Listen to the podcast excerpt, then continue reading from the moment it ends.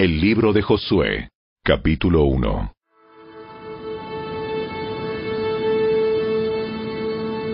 Después de la muerte de Moisés, siervo del Señor, el Señor habló a Josué, hijo de Nun y ayudante de Moisés. Le dijo, Mi siervo Moisés ha muerto. Por lo tanto, ha llegado el momento de que guíes a este pueblo, a los israelitas, a cruzar el río Jordán y a entrar en la tierra que les doy. Te prometo a ti lo mismo que le prometí a Moisés. Donde quiera que pongan los pies los israelitas, estarán pisando la tierra que les he dado. Desde el desierto del Negev al sur, hasta las montañas del Líbano al norte, desde el río Éufrates al oriente, hasta el mar Mediterráneo al occidente, incluida toda la tierra de los hititas. Nadie podrá hacerte frente mientras vivas, pues yo estaré contigo como estuve con Moisés. No te fallaré ni te abandonaré. Sé fuerte y valiente, porque tú serás quien guíe a este pueblo para que tome posesión de toda la tierra que juré a sus antepasados que les daría. Sé fuerte y muy valiente. Ten cuidado de obedecer todas las instrucciones que Moisés te dio. No te desvíes de ellas, ni a la derecha ni a la izquierda. Entonces te irá bien en todo lo que hagas. Estudia constantemente este libro de instrucción.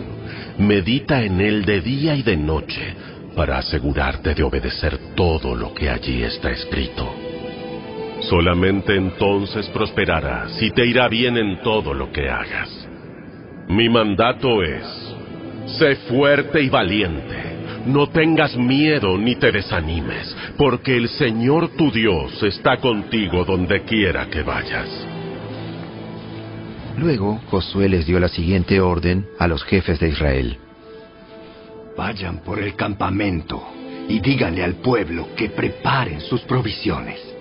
En tres días cruzarán el río Jordán y tomarán posesión de la tierra que el Señor, su Dios, les da.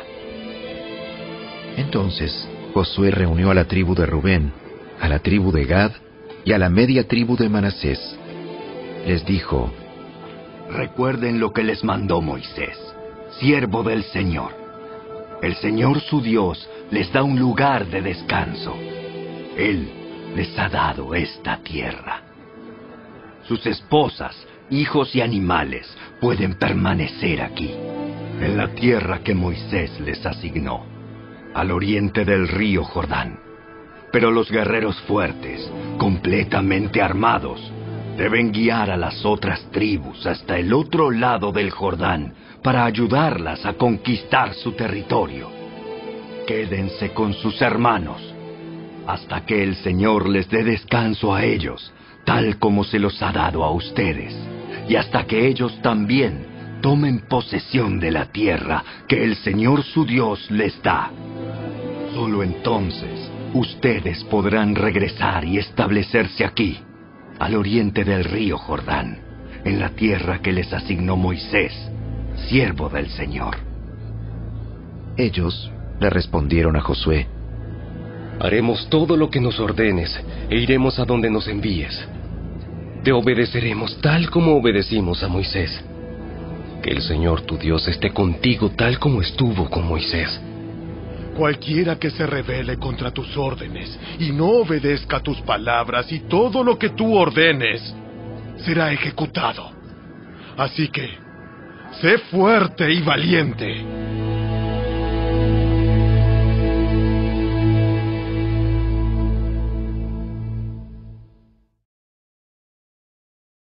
Capítulo 2 Luego Josué envió en secreto a dos espías desde el campamento israelita que estaba en la arboleda de acacias y les dio la siguiente instrucción. Exploren bien la tierra que está al otro lado del río Jordán, especialmente alrededor de la ciudad de Jericó. Entonces los dos hombres salieron y llegaron a la casa de una prostituta llamada Raab y pasaron allí la noche. Pero alguien le avisó al rey de Jericó. Unos israelitas vinieron aquí esta noche para espiar la tierra. Entonces el rey de Jericó le envió una orden a Raab. Saca fuera a los hombres que llegaron a tu casa, porque han venido a espiar todo el territorio. Raab, quien había escondido a los dos hombres, respondió. Es cierto, los hombres pasaron por aquí, pero yo no sabía de dónde venían. Salieron de la ciudad al anochecer cuando las puertas estaban por cerrar. No sé hacia dónde fueron. Si se apresuran, probablemente los alcancen. En realidad, la mujer había llevado a los hombres a la azotea de su casa y los había escondido debajo de unos manojos de lino que había puesto allí. Entonces, los hombres del rey buscaron a los espías por todo el camino que lleva a los vados del río Jordán. Y justo después que los hombres del rey se fueron, cerraron la puerta de Jericó. Esa noche, antes de que los espías se durmieran, Raab subió a la azotea para hablar con ellos. Les dijo, Sé que el Señor les ha dado esta tierra. Todos tenemos miedo de ustedes. Cada habitante de esta tierra vive aterrorizado. Pues hemos oído cómo el Señor les abrió un camino en seco para que atravesaran el Mar Rojo cuando salieron de Egipto. Y sabemos lo que les hicieron a Seón y a Og, los dos reyes amorreos al oriente del río Jordán, cuyos pueblos ustedes destruyeron por completo. No es extraño que nuestro corazón esté lleno de temor. A nadie le queda valor para pelear después de oír semejantes cosas. Pues el Señor su Dios es el Dios supremo arriba en los cielos y abajo en la tierra. Ahora júrenme por el Señor que serán bondadosos conmigo y con mi familia, ya que les di mi ayuda. Denme una garantía de que cuando Jericó sea conquistada salvarán mi vida y también la de mi padre y mi madre, mis hermanos y hermanas y sus familias. Te ofrecemos nuestra propia vida como garantía por la tuya.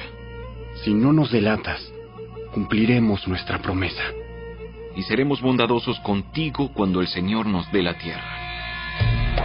Entonces, dado que la casa de Raab estaba construida en la muralla de la ciudad, ella los hizo bajar por una cuerda desde la ventana.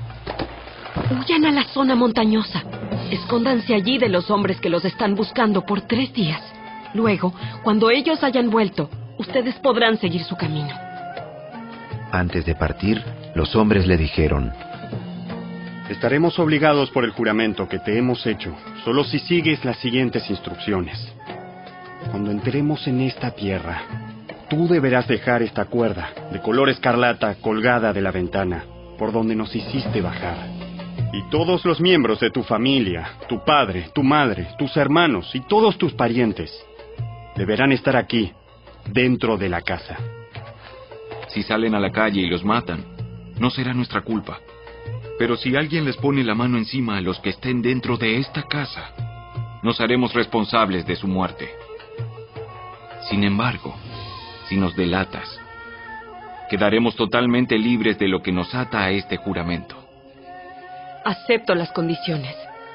Entonces, Raab los despidió y dejó la cuerda escarlata colgando de la ventana. Los espías subieron a la zona montañosa y se quedaron allí tres días. Los hombres que los perseguían los buscaron por todas partes a lo largo del camino, pero al final regresaron sin éxito. Luego, los dos espías descendieron de la zona montañosa, cruzaron el río Jordán y le informaron a Josué todo lo que les había sucedido. El Señor nos ha dado el territorio. Pues toda la gente de esa tierra nos tiene pavor.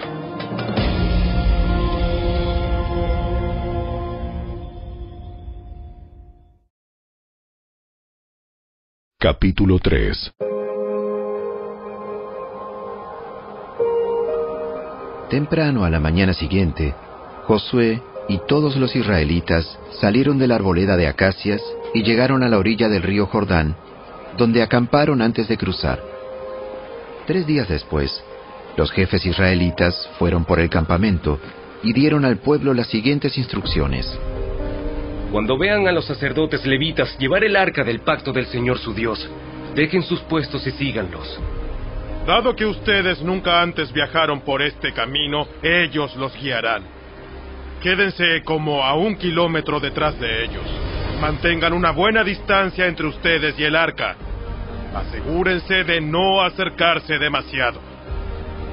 Entonces Josué le dijo al pueblo, Purifíquense, porque mañana el Señor hará grandes maravillas entre ustedes. Por la mañana, Josué les dijo a los sacerdotes, Levanten el arca del pacto y guíen al pueblo hasta el otro lado del río. Así que ellos se pusieron en marcha y fueron delante del pueblo. El Señor le dijo a Josué, A partir de hoy, empezaré a convertirte en un gran líder a los ojos de todos los israelitas. Sabrán que yo estoy contigo, tal como lo estuve con Moisés. Dales la siguiente orden a los sacerdotes que llevan el arca del pacto. Cuando lleguen a la orilla del río Jordán, den unos cuantos pasos dentro del río y deténganse allí. Entonces Josué les dijo a los israelitas, Vengan y escuchen lo que dice el Señor su Dios. Hoy sabrán que el Dios viviente está entre ustedes. Sin lugar a dudas, Él expulsará a los cananeos, a los hititas, a los heveos, a los fereceos, a los jerjeseos, a los amorreos y a los jebuseos de delante de ustedes. Miren, el arca del pacto que pertenece al Señor de toda la tierra nos guiará al cruzar el río Jordán. Elijan ahora a doce hombres de las tribus de Israel, uno de cada tribu. Los sacerdotes llevarán el arca del Señor, el Señor de toda la tierra. En cuanto sus pies toquen el agua, la corriente de agua se detendrá río arriba y el río se levantará como un muro. Entonces los israelitas salieron del campamento para cruzar el Jordán, y los sacerdotes que llevaban el arca del pacto iban delante de ellos. Era la temporada de la cosecha, y el Jordán desbordaba su cauce. Pero en cuanto los pies de los sacerdotes que llevaban el arca tocaron el agua a la orilla del río, el agua que venía de río arriba dejó de fluir y comenzó a amontonarse a una gran distancia de allí, a la altura de una ciudad llamada Adán, que está cerca de Zaretán y el agua que estaba río abajo desembocó en el mar muerto hasta que el lecho del río quedó seco. Después, todo el pueblo cruzó cerca de la ciudad de Jericó. Mientras tanto, los sacerdotes que llevaban el arca del pacto del Señor se quedaron parados en tierra seca en medio del lecho mientras el pueblo pasaba frente a ellos. Los sacerdotes esperaron allí hasta que toda la nación de Israel terminó de cruzar el Jordán por tierra seca.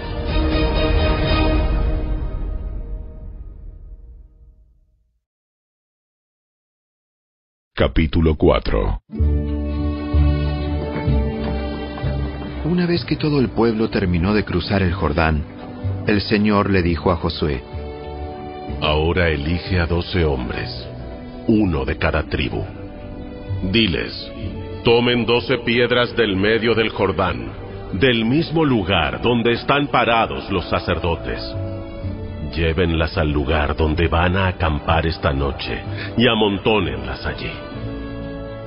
Entonces Josué convocó a los doce hombres que había elegido, uno por cada tribu de Israel.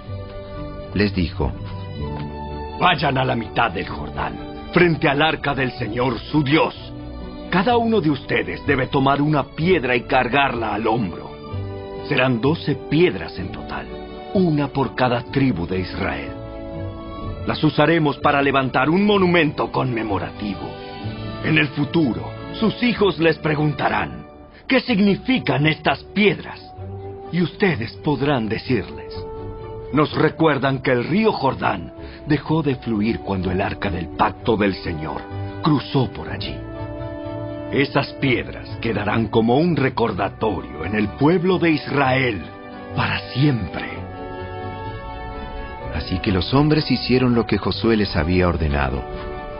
Tomaron doce piedras del medio del río Jordán, una por cada tribu, tal como el Señor le había dicho a Josué.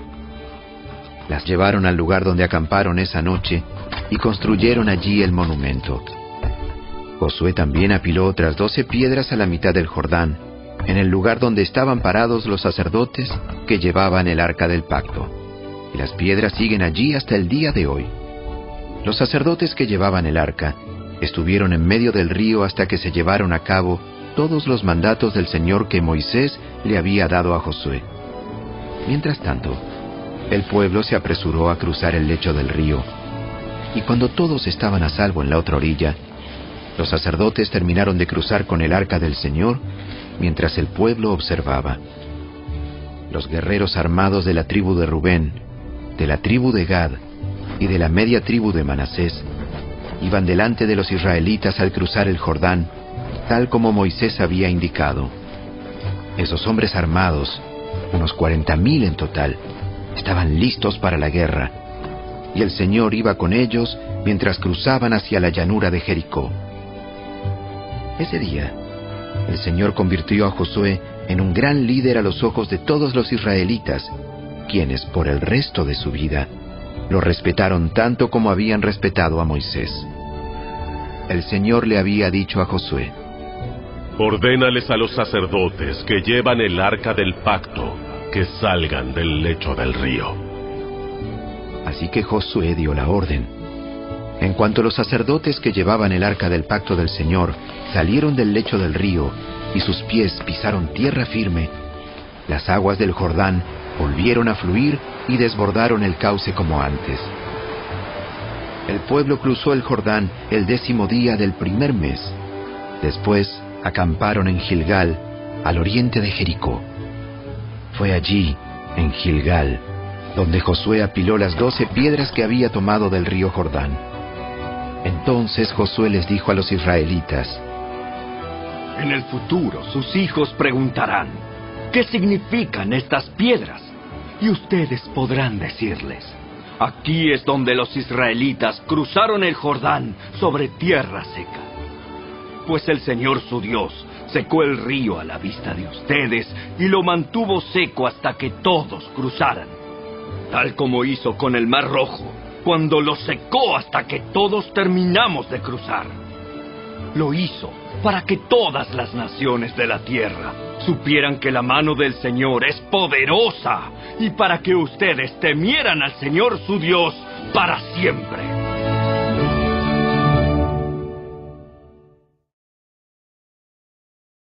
Capítulo 5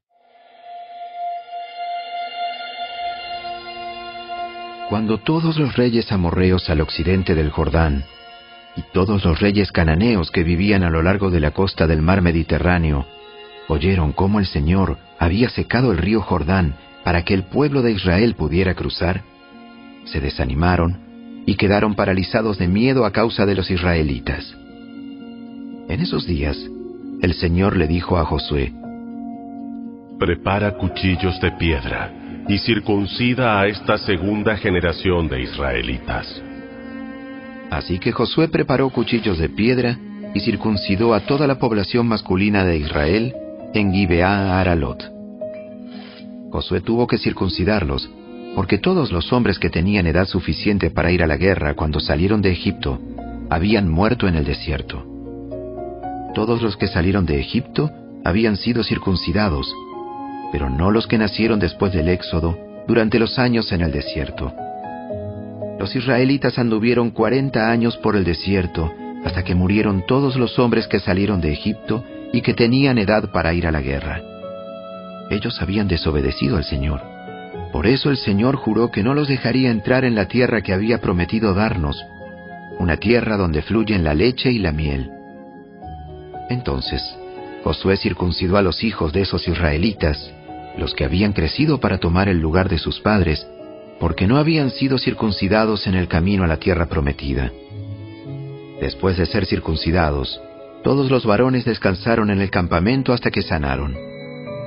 Luego el Señor le dijo a Josué, Hoy he hecho que la vergüenza de su esclavitud en Egipto salga rodando como una piedra. Por eso, ese lugar se llama Gilgal hasta el día de hoy. Mientras los israelitas acampaban en Gilgal, sobre la llanura de Jericó, celebraron la Pascua al atardecer del día 14 del primer mes. justo al día siguiente, empezaron a comer pan sin levadura y grano tostado, cosechado de la tierra.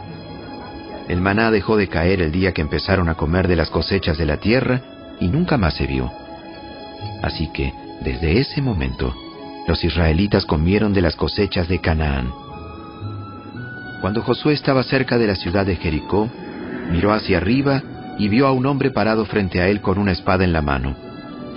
Josué se le acercó y le preguntó, ¿Eres amigo o enemigo? Ninguno de los dos. Soy el comandante del ejército del Señor. Entonces Josué cayó rostro en tierra ante él con reverencia. Estoy a tus órdenes. ¿Qué quieres que haga tu siervo? El comandante del ejército del Señor contestó, Quítate las sandalias, porque el lugar donde estás parado es santo. Y Josué hizo lo que se le indicó.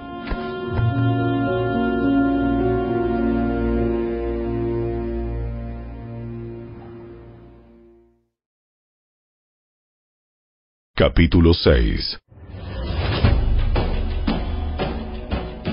Ahora bien, las puertas de Jericó estaban bien cerradas porque la gente tenía miedo de los israelitas. A nadie se le permitía entrar ni salir. Pero el Señor le dijo a Josué, Te he entregado Jericó, a su rey y a todos sus guerreros fuertes. Tú y tus hombres de guerra marcharán alrededor de la ciudad una vez al día durante seis días. Siete sacerdotes caminarán delante del arca, cada uno llevará un cuerno de carnero. El séptimo día, marcharán alrededor de la ciudad siete veces mientras los sacerdotes tocan los cuernos. Cuando oigas a los sacerdotes dar un toque prolongado con los cuernos de carnero, haz que todo el pueblo grite lo más fuerte que pueda. Entonces los muros de la ciudad se derrumbarán y el pueblo irá directo a atacar la ciudad. Entonces Josué reunió a los sacerdotes y les dijo, Tomen el arca del pacto del Señor y asignen a siete sacerdotes para que caminen delante de ella, cada uno con un cuerno de carnero. Después dio estas órdenes al pueblo. Marchen alrededor de la ciudad. Los hombres armados irán al frente, delante del arca del Señor. Después de que Josué le habló al pueblo, los siete sacerdotes, con los cuernos de carnero, comenzaron a marchar en la presencia del Señor, sonando los cuernos mientras marchaban, y el arca del pacto del Señor los seguía.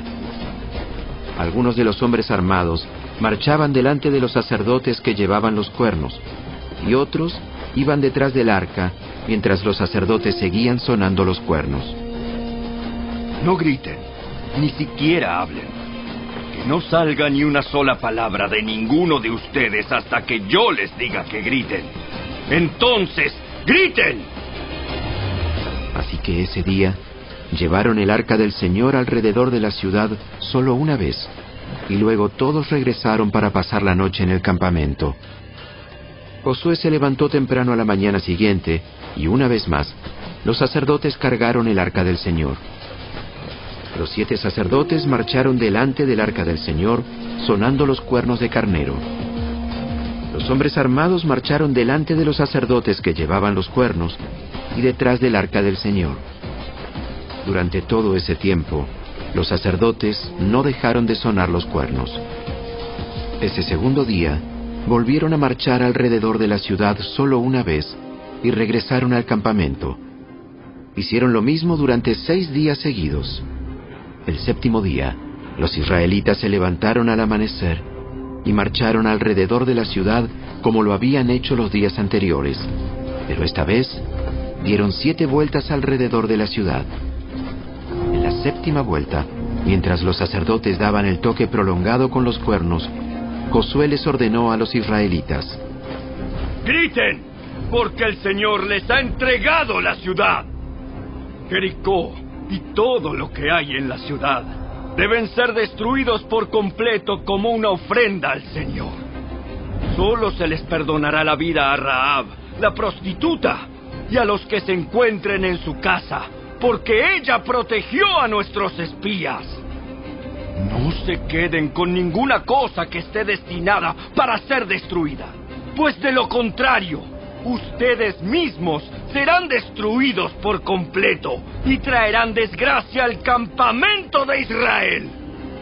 Todo lo que esté hecho de plata, de oro, de bronce o de hierro pertenece al Señor y por eso es sagrado. Así que colóquenlo en el tesoro del Señor. Cuando el pueblo oyó el sonido de los cuernos de carnero, gritó con todas sus fuerzas. De repente, los muros de Jericó se derrumbaron los israelitas fueron directo al ataque de la ciudad y la tomaron. Con sus espadas, destruyeron por completo todo lo que había en la ciudad, incluidos hombres y mujeres, jóvenes y ancianos, ovejas, cabras, burros y todo el ganado. Mientras tanto, Josué les dijo a los dos espías, Cumplan su promesa con la prostituta. Vayan a su casa y sáquenla de allí, junto con toda su familia. Entonces los hombres que habían sido espías entraron en la casa y sacaron a Raab, a su padre, a su madre, a sus hermanos y a todos los demás parientes que estaban con ella. Trasladaron a toda la familia a un lugar seguro, cerca del campamento de Israel. Luego los israelitas quemaron la ciudad y todo lo que había en ella. Solo conservaron las cosas hechas de plata, de oro, de bronce y de hierro para el tesoro de la casa del Señor.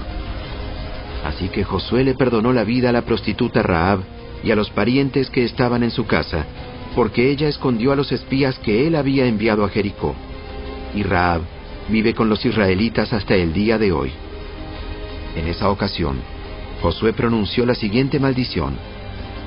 Que la maldición del Señor caiga sobre cualquiera que intente reconstruir la ciudad de Jericó.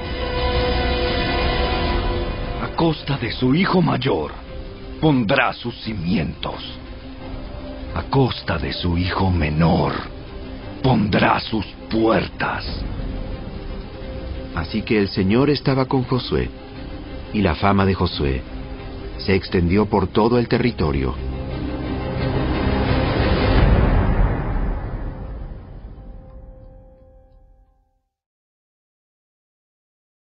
Capítulo 7 Sin embargo, Israel desobedeció las instrucciones sobre lo que debía ser apartado para el Señor.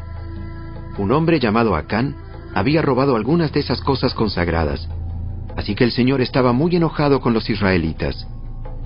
Acán era hijo de Carmi, un descendiente de Simri, hijo de Sera, de la tribu de Judá.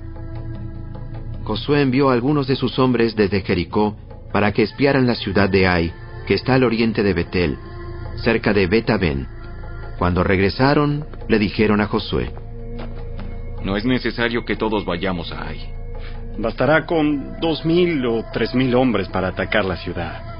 Dado que ellos son tan pocos, no hagas que todo nuestro pueblo se canse teniendo que subir hasta allí. Así que enviaron a unos tres mil guerreros, pero fueron completamente derrotados. Los hombres de Ai persiguieron a los israelitas desde la puerta de la ciudad hasta las canteras, y mataron como a treinta y seis que iban en retirada por la ladera. Los israelitas quedaron paralizados de miedo ante esto, y su valentía se desvaneció. Entonces Josué y los ancianos de Israel rasgaron sus ropas en señal de aflicción, se echaron polvo sobre la cabeza y se inclinaron rostro en tierra ante el arca del Señor, hasta que cayó la tarde. Entonces Josué clamó, Oh, Señor soberano, ¿por qué nos hiciste cruzar el río Jordán si vas a dejar que los amorreos nos maten? Si tan solo nos hubiéramos conformado con quedarnos del otro lado. Señor, ¿qué puedo decir ahora que Israel tuvo que huir de sus enemigos? Pues cuando los cananeos y todos los demás pueblos de la región oigan lo que pasó, nos rodearán y borrarán nuestro nombre de la faz de la tierra. Y entonces, ¿qué pasará con la honra de tu gran nombre? Pero el Señor le dijo a Josué, Levántate, ¿por qué estás ahí con tu rostro en tierra? Israel ha pecado y ha roto mi pacto. Robaron de lo que les ordené que apartaran para mí. Y no solo robaron, sino que además mintieron y escondieron los objetos robados entre sus pertenencias. Por esa razón, los israelitas huyen derrotados de sus enemigos. Ahora Israel mismo será apartado para destrucción. No seguiré más con ustedes, a menos que destruyan esas cosas que guardaron y que estaban destinadas para ser destruidas.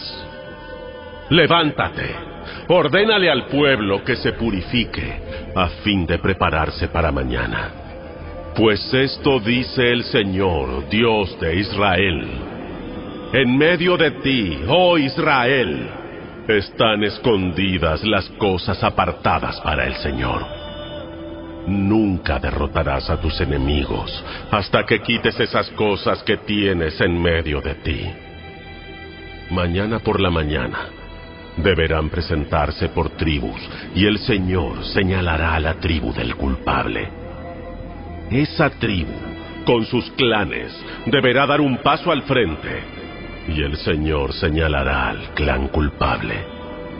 Entonces ese clan dará un paso al frente y el Señor señalará a la familia culpable. Por último, cada miembro de la familia culpable deberá dar un paso al frente, uno por uno.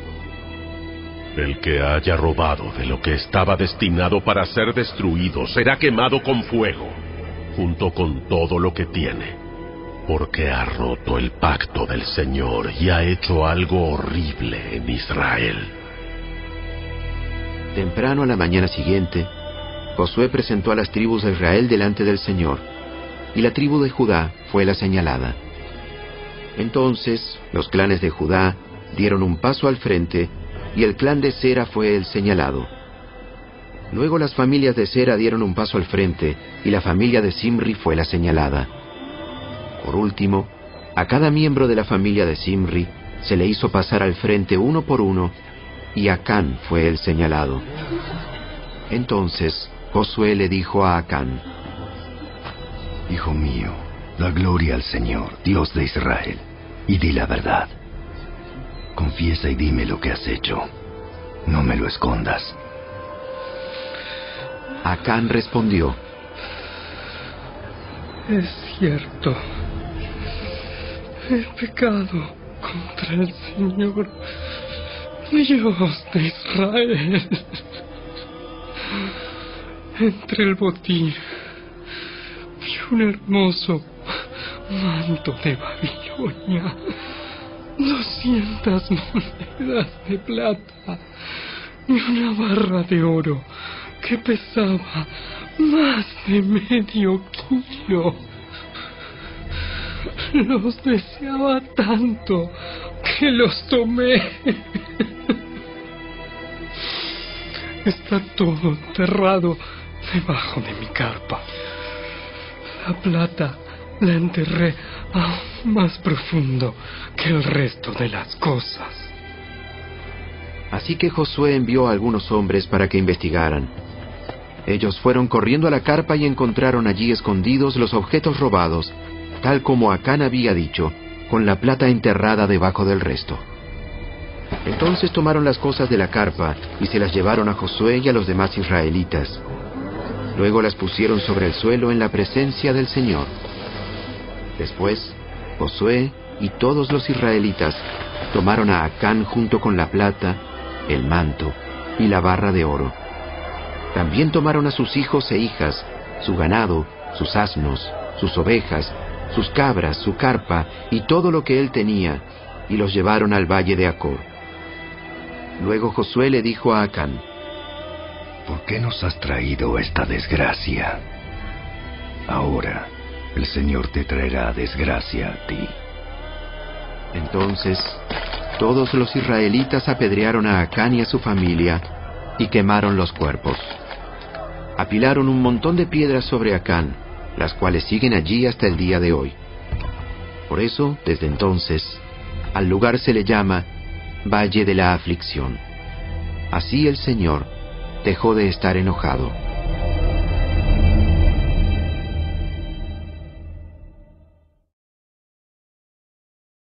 Capítulo 8 Entonces el Señor le dijo a Josué, No tengas miedo ni te desanimes. Toma a todos tus hombres de guerra y ataca la ciudad de Ai, porque te he entregado al rey de Ai, a su pueblo, su ciudad y su tierra. Los destruirás tal como destruiste a Jericó y a su rey. Pero esta vez podrán quedarse con el botín y los animales. Preparen una emboscada detrás de la ciudad. Entonces Josué y todos los hombres de guerra salieron a atacar a Ai. Josué eligió a treinta mil de sus mejores guerreros y los envió de noche, con la siguiente orden. Escóndanse en emboscada, no muy lejos detrás de la ciudad, y prepárense para entrar en acción. Cuando nuestro ejército principal ataque, los hombres de Ai saldrán a pelear como lo hicieron antes, y nosotros huiremos de ellos. Dejaremos que nos persigan hasta alejarlos de la ciudad, pues dirán, los israelitas huyeron de nosotros como lo hicieron antes. Entonces, mientras nosotros huimos de ellos, ustedes saldrán de golpe de su escondite y tomarán posesión de la ciudad, pues el Señor su Dios la entregará en sus manos. Prendan fuego a la ciudad, tal como el Señor lo ordenó. Esas son las instrucciones. Entonces salieron y fueron al lugar de la emboscada, entre Betel y el lado occidental de Ai. Pero esa noche, Josué se quedó con el pueblo en el campamento. Temprano a la mañana siguiente, Josué despertó a sus hombres y emprendió la marcha hacia Ai, acompañado por los ancianos de Israel. Todos los hombres de guerra que estaban con Josué marcharon por delante de la ciudad y acamparon al norte de Ai, donde un valle los separaba de la ciudad. Esa noche, Josué envió a unos cinco mil hombres para que esperaran escondidos entre Betel y Ai, al occidente de la ciudad. De esa manera, el ejército principal se estableció en el norte y la emboscada al occidente de la ciudad. Josué por su parte pasó la noche en el valle. Cuando el rey de Ai vio a los israelitas del otro lado del valle, se apresuró a salir temprano por la mañana con todo su ejército y los atacó desde un lugar con vista al valle del Jordán. Pero no se dio cuenta de que había una emboscada detrás de la ciudad. Entonces, Josué y el ejército israelita huyeron en retirada hacia el desierto, como si los hubieran vencido por completo. Así que llamaron a todos los hombres de la ciudad para que salieran a perseguirlos. De esa manera, los alejaron de la ciudad. No quedó ni un solo hombre en Ai o en Betel que no persiguiera a los israelitas, y la ciudad quedó completamente desprotegida. Entonces el Señor le dijo a Josué, Apunta hacia Ai con la lanza que tienes en la mano, porque te entregaré la ciudad. Así que Josué hizo lo que se le ordenó. En cuanto Josué dio la señal, todos los hombres que esperaban en la emboscada salieron de golpe de sus puestos e invadieron la ciudad en masa. Enseguida la sitiaron y le prendieron fuego.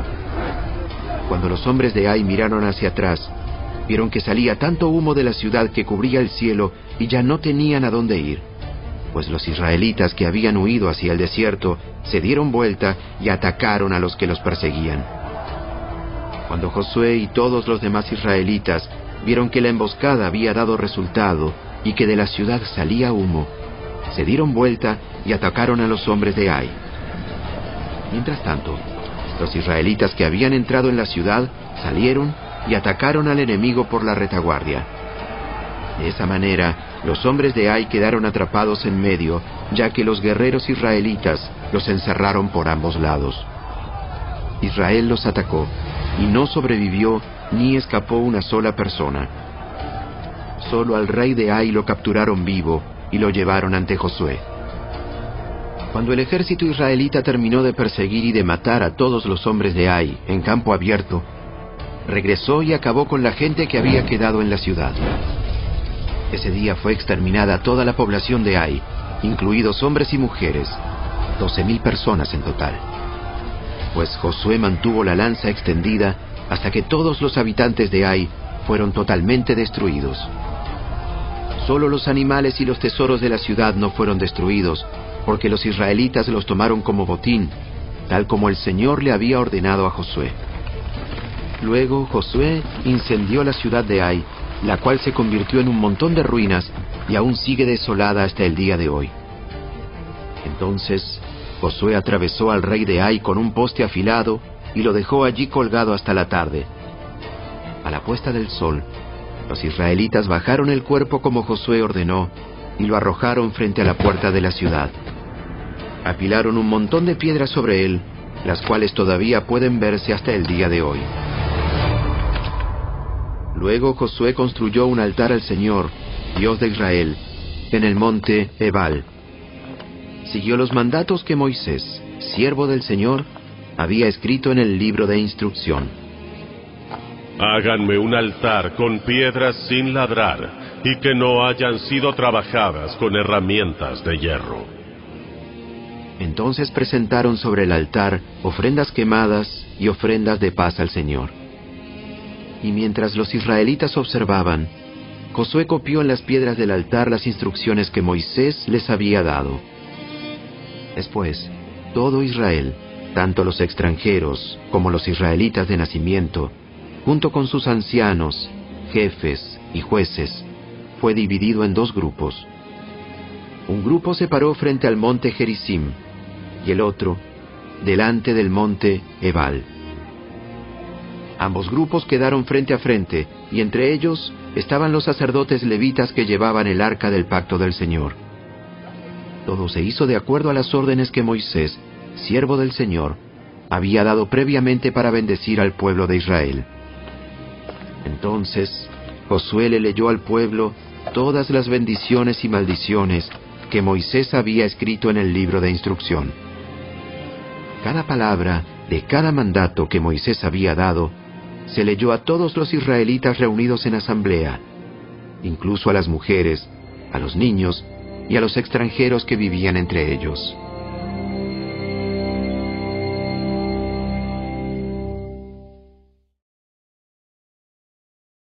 Capítulo 9 Ahora bien, todos los reyes que estaban al occidente del río Jordán se enteraron de lo que había sucedido. Eran los reyes de los hititas, amorreos, cananeos, fereceos, heveos y jebuseos, quienes vivían en la zona montañosa, en las colinas occidentales y a lo largo de la costa del mar Mediterráneo, hasta las montañas del Líbano, al norte. Esos reyes unieron sus tropas para pelear como un solo ejército contra Josué y los israelitas.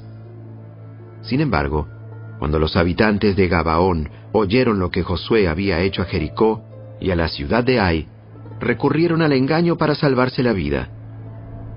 Enviaron a unos representantes ante Josué y sobre sus asnos cargaron alforjas desgastadas y odres viejos y remendados. Se pusieron ropa harapienta y se calzaron sandalias gastadas y remendadas. Además, llevaban pan seco y mohoso. Cuando llegaron al campamento de Israel, en Gilgal, les dijeron a Josué y a los hombres de Israel, Venimos de una tierra Venimos de lejana. una tierra lejana para... Para pedirles que hagan un tratado de paz con nosotros. Entonces los israelitas les respondieron a esos hebeos, ¿Cómo podemos saber que ustedes no viven cerca? Pues si viven cerca, no podemos hacer ningún tratado de paz con ustedes. Ellos respondieron, Nosotros, Nosotros somos sus siervos. Pero, ¿quiénes son ustedes? ¿De dónde vienen? Nosotros sus siervos venimos de un país muy lejano. Hemos oído del poder del Señor su Dios y de todo lo que hizo en Egipto. También hemos oído de lo que les hizo a los dos reyes amorreos que vivían al oriente del río Jordán, a Seón, rey de Esbón, y a Og, rey de Basán, quien vivía en Astarot. Entonces, nuestros ancianos y todo nuestro pueblo nos dieron las siguientes instrucciones. Lleven provisiones para un largo viaje. Vayan al encuentro del pueblo de Israel y díganle, somos sus siervos. Les suplicamos que hagan un tratado con nosotros. Este pan estaba caliente, recién salido del horno cuando partimos de nuestros hogares. Pero ahora, como pueden ver, está seco y mozo. Estos odres estaban nuevos cuando los llenamos, pero ahora están viejos y rotos. Y nuestra ropa y las sandalias que traemos puestas están desgastadas de tan largo viaje. Entonces los israelitas revisaron el alimento de los Gabaonitas, pero no consultaron al Señor. Así que Josué hizo un tratado de paz con ellos y les garantizó seguridad. Y los líderes de la comunidad ratificaron el acuerdo mediante un juramento que los obligaba a cumplirlo. Tres días después de hacer el tratado, los israelitas se enteraron de que esa gente en realidad vivía cerca. Enseguida salieron a investigar y en tres días llegaron a sus ciudades, las cuales se llamaban Gabaón, Cafira, Beerot y Kiriat Jearim. Sin embargo, como los líderes israelitas habían hecho un voto en el nombre del Señor, Dios de Israel, no atacaron a ninguna de las ciudades gabaonitas. Entonces el pueblo de Israel se quejó contra sus líderes por causa del tratado. Pero los líderes respondieron, Dado que hicimos un juramento en presencia del Señor, Dios de Israel, no podemos tocarlos. Lo que tenemos que hacer es dejarlos con vida, porque el enojo divino caería sobre nosotros si no cumpliéramos nuestro juramento. Déjenlos, Déjenlos vivir. Así que los hicieron cortar leña y llevar agua para toda la comunidad, tal como lo indicaron los líderes israelitas. Entonces Josué reunió a los Gabaonitas y les dijo, ¿Por qué nos mintieron? ¿Por qué dijeron que vivían en una tierra lejana, si en realidad viven aquí mismo, entre nosotros? Malditos sean. De ahora en adelante, siempre serán siervos encargados de cortar madera y de llevar agua para la casa de mi Dios. Ellos le respondieron, Lo hicimos porque a nosotros, sus siervos, se nos dijo con claridad que el Señor su Dios le ordenó a Moisés, siervo del Señor, que les entregara toda esta tierra y que destruyera a todos sus habitantes. Así que temimos profundamente por nuestra vida a causa de ustedes. Por eso hicimos lo que hicimos. Ahora estamos a merced de ustedes. Hagan con nosotros lo que mejor les parezca. Así que Josué no permitió que el pueblo de Israel matara a los Gabaonitas. Pero desde ese día los hizo cortar la leña y llevar el agua para la comunidad de Israel y el altar del Señor, donde fuere que el Señor eligiera construirlo. Y a eso se dedican hasta el día de hoy.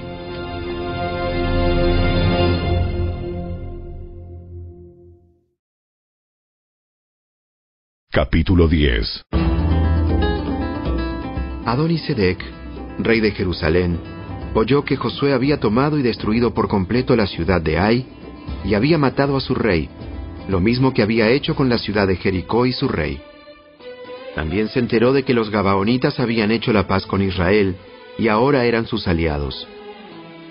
Cuando él y su pueblo oyeron todo eso, tuvieron mucho miedo, porque Gabaón era una ciudad grande, tan grande como las ciudades de la realeza y más grande que la ciudad de Ai. Además, los Gabaonitas eran guerreros fuertes. Entonces, Adonisedec, rey de Jerusalén, envió mensajeros a varios otros reyes, a Oam, rey de Hebrón, a Piream, rey de Jarmut, a Jafía, rey de Laquis, y a Debir, rey de Eglón. Vengan y ayúdenme a destruir Gabaón, porque hizo la paz con Josué y con el pueblo de Israel. Entonces, esos cinco reyes amorreos unieron sus ejércitos para atacar en conjunto. Pusieron todas sus tropas en posición y atacaron Gabaón. Enseguida, los hombres de Gabaón enviaron mensajeros a Josué, quien se encontraba en su campamento, en Gilgal. ¡No abandone a sus siervos ahora! ¡Venga de inmediato! ¡Sálvenos! ¡Ayúdenos! Pues todos los reyes amorreos que viven en la zona montañosa unieron sus fuerzas para atacarnos. Entonces, Josué y todo su ejército, incluidos sus mejores guerreros, salieron de Gilgal hacia Gabaón. No les tengas miedo, porque te he dado la victoria. Ni uno de ellos podrá hacerte frente. Josué marchó toda la noche desde Gilgal y tomó por sorpresa a los ejércitos amorreos. El Señor llenó de pánico a los amorreos y los israelitas masacraron a un gran número de ellos en Gabaón. Después persiguieron a sus enemigos por el camino que lleva a Bet Orón y los fueron matando a lo largo de toda la ruta a Seca y Maceda. Mientras los amorreos estaban en retirada por el camino de Bet Orón, el Señor los destruyó mediante una terrible tormenta de granizo que envió desde el cielo y que no paró hasta que llegaron a Aseca. El granizo mató a más enemigos de los que mataron los israelitas a filo de espada. El día que el Señor les dio a los israelitas la victoria sobre los amorreos, Josué oró al Señor delante de todo el pueblo de Israel y dijo, Que el sol se detenga sobre Gabaón y la luna sobre el valle de Ajalón. Entonces el sol se detuvo y la luna se quedó en su sitio hasta que la nación de Israel terminó de derrotar a sus enemigos. ¿Acaso no está registrado ese suceso en el libro de Jaser? El sol se detuvo en medio del cielo y no se ocultó como en un día normal. Jamás, ni antes ni después, hubo un día como ese cuando el Señor contestó semejante oración. Sin duda, ese día el Señor peleó por Israel. Después, Josué y el ejército israelita regresaron a su campamento, en Gilgal. Durante la batalla, los cinco reyes escaparon y se escondieron en una cueva en Maceda. Cuando Josué oyó que los habían encontrado, dio la siguiente orden. Cubran la abertura de la cueva con rocas grandes y pongan guardias en la entrada, para mantener adentro a los reyes. Los demás, continúen persiguiendo a los enemigos y mátenlos por la retaguardia. No los dejen volver a sus ciudades, porque el Señor Dios de ustedes les ha dado la victoria sobre ellos. Entonces Josué y el ejército israelita continuaron con la masacre y derrotaron al enemigo por completo.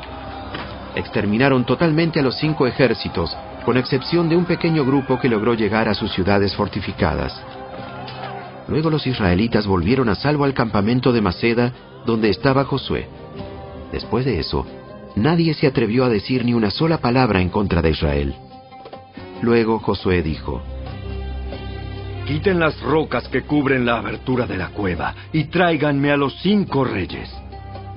Así que hicieron salir de la cueva a los cinco reyes de las ciudades de Jerusalén, de Hebrón, de Jarmut, de Laquis y de Eglón. Cuando los sacaron, Josué les dijo a los comandantes de su ejército, Acérquense y pónganles el pie sobre el cuello a estos reyes. Y ellos hicieron lo que se les dijo. Entonces Josué dijo a sus hombres, Jamás tengan miedo ni se desanimen. Sean fuertes y valientes, porque el Señor hará lo mismo con todos sus enemigos. Entonces Josué mató a cada uno de los cinco reyes y los atravesó con cinco postes afilados, donde quedaron colgados hasta la tarde. Mientras se ponía el sol, Josué mandó que descolgaran los cuerpos de los postes y que los arrojaran dentro de la cueva donde se habían escondido los reyes. Luego taparon la abertura de la cueva con un montón de rocas grandes, lo cual permanece allí hasta el día de hoy. Ese mismo día, Josué tomó y destruyó la ciudad de Maceda, mató a todos sus habitantes, incluso al rey, y no dejó a nadie con vida. Los destruyó a todos y mató al rey de Maceda, lo mismo que había hecho con el rey de Jericó. Después, Josué y los israelitas se dirigieron hacia Libna y la atacaron.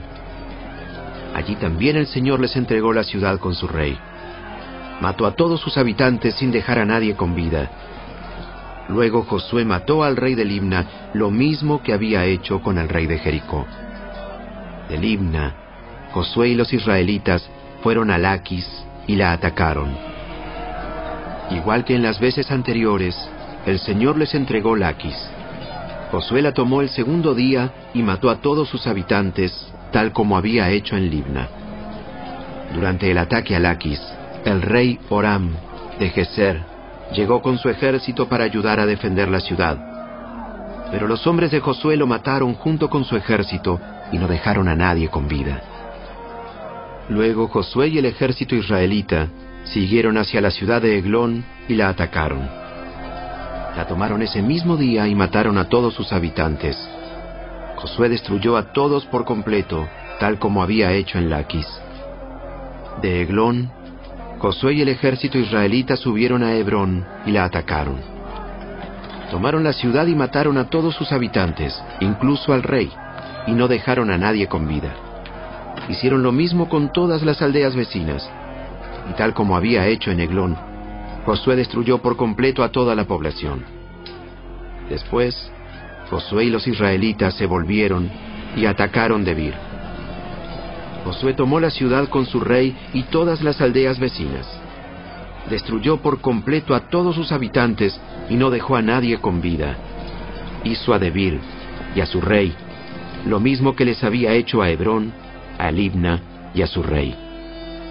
Así que Josué conquistó toda la región, a los reyes y a los pueblos de la zona montañosa, el Negev, las colinas occidentales y las laderas de las montañas. Destruyó por completo a todos los habitantes del territorio sin dejar a nadie con vida, tal como el Señor, Dios de Israel, lo había ordenado.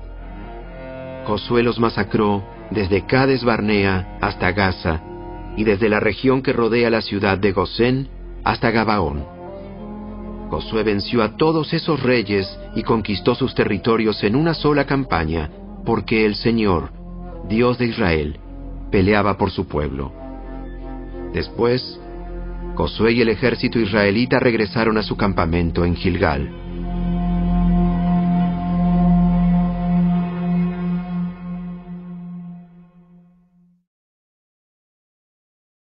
Capítulo 11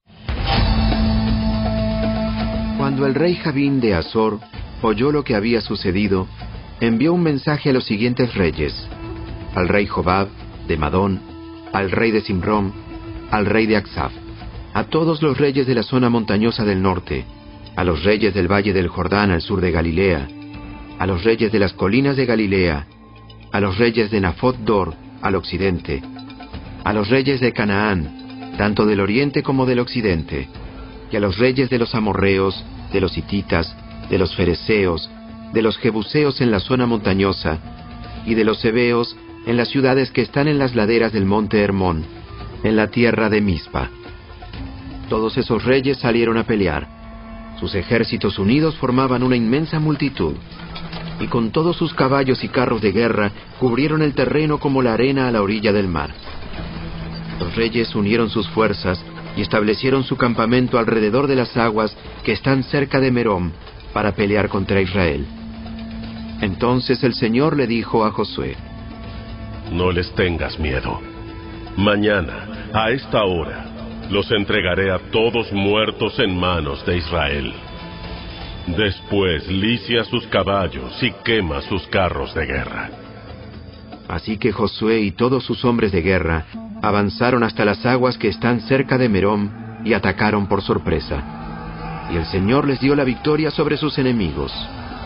Los israelitas los persiguieron tan lejos como Gran Sidón y Misrefot Maim y hacia el oriente por el valle de Mispa hasta que no quedó ningún guerrero del enemigo con vida. Después Josué lició los caballos y quemó todos los carros de guerra, tal como el Señor había indicado. Luego Josué regresó y tomó a Azor y mató a su rey. Azor había sido por un tiempo la capital de todos esos reinos. Los israelitas destruyeron por completo a todo ser viviente de la ciudad, sin dejar sobrevivientes. No se le perdonó la vida a nadie. Y después Josué quemó la ciudad. Josué masacró a todos los demás reyes y a sus pueblos. Los destruyó por completo, tal como lo había ordenado Moisés, siervo del Señor. Pero los israelitas no quemaron ninguna de las ciudades construidas sobre collados, salvo Azor, la cual Josué quemó. Y los israelitas se quedaron con todo el botín y con los animales de las ciudades devastadas, pero mataron a toda la gente, sin dejar a nadie con vida. Tal como el Señor le había ordenado a su siervo Moisés, también Moisés le ordenó a Josué. Y Josué hizo lo que se le indicó. Obedeció cuidadosamente todos los mandatos que el Señor le había dado a Moisés. Así que Josué conquistó toda la región, la zona montañosa, todo el Negev, toda el área que rodea la ciudad de Gosén, las colinas occidentales, el valle de Jordán, los montes de Israel y las colinas de Galilea. El territorio israelita ahora se extendía desde el monte Alac, que se eleva hacia Seir, al sur, hasta Baal Gad, al pie del monte Hermón, en el valle del Líbano al norte. Josué mató a todos los reyes de esos territorios, después de hacer guerra por mucho tiempo para lograrlo. Ninguno de esa región hizo la paz con los israelitas, salvo los hebeos de Gabaón. Todos los demás fueron derrotados, porque el Señor les endureció el corazón y los hizo pelear contra los israelitas. Así que fueron totalmente destruidos sin compasión, tal como el Señor le había ordenado a Moisés. Durante ese período, Josué destruyó a todos los descendientes de Anac, quienes vivían en la zona montañosa de Hebrón, Debir, Anab y en toda la región montañosa de Judá e Israel. Los mató a todos y destruyó sus ciudades por completo. No quedó ningún descendiente de Anac en la tierra de Israel, aunque algunos todavía permanecían en Gaza, Gad y Asdod. Así que Josué tomó control de todo el territorio, tal como el Señor le había indicado a Moisés. Le dio la tierra al pueblo de Israel como su preciada posesión y repartió el territorio entre las tribus. Entonces, por fin la tierra descansó de la guerra.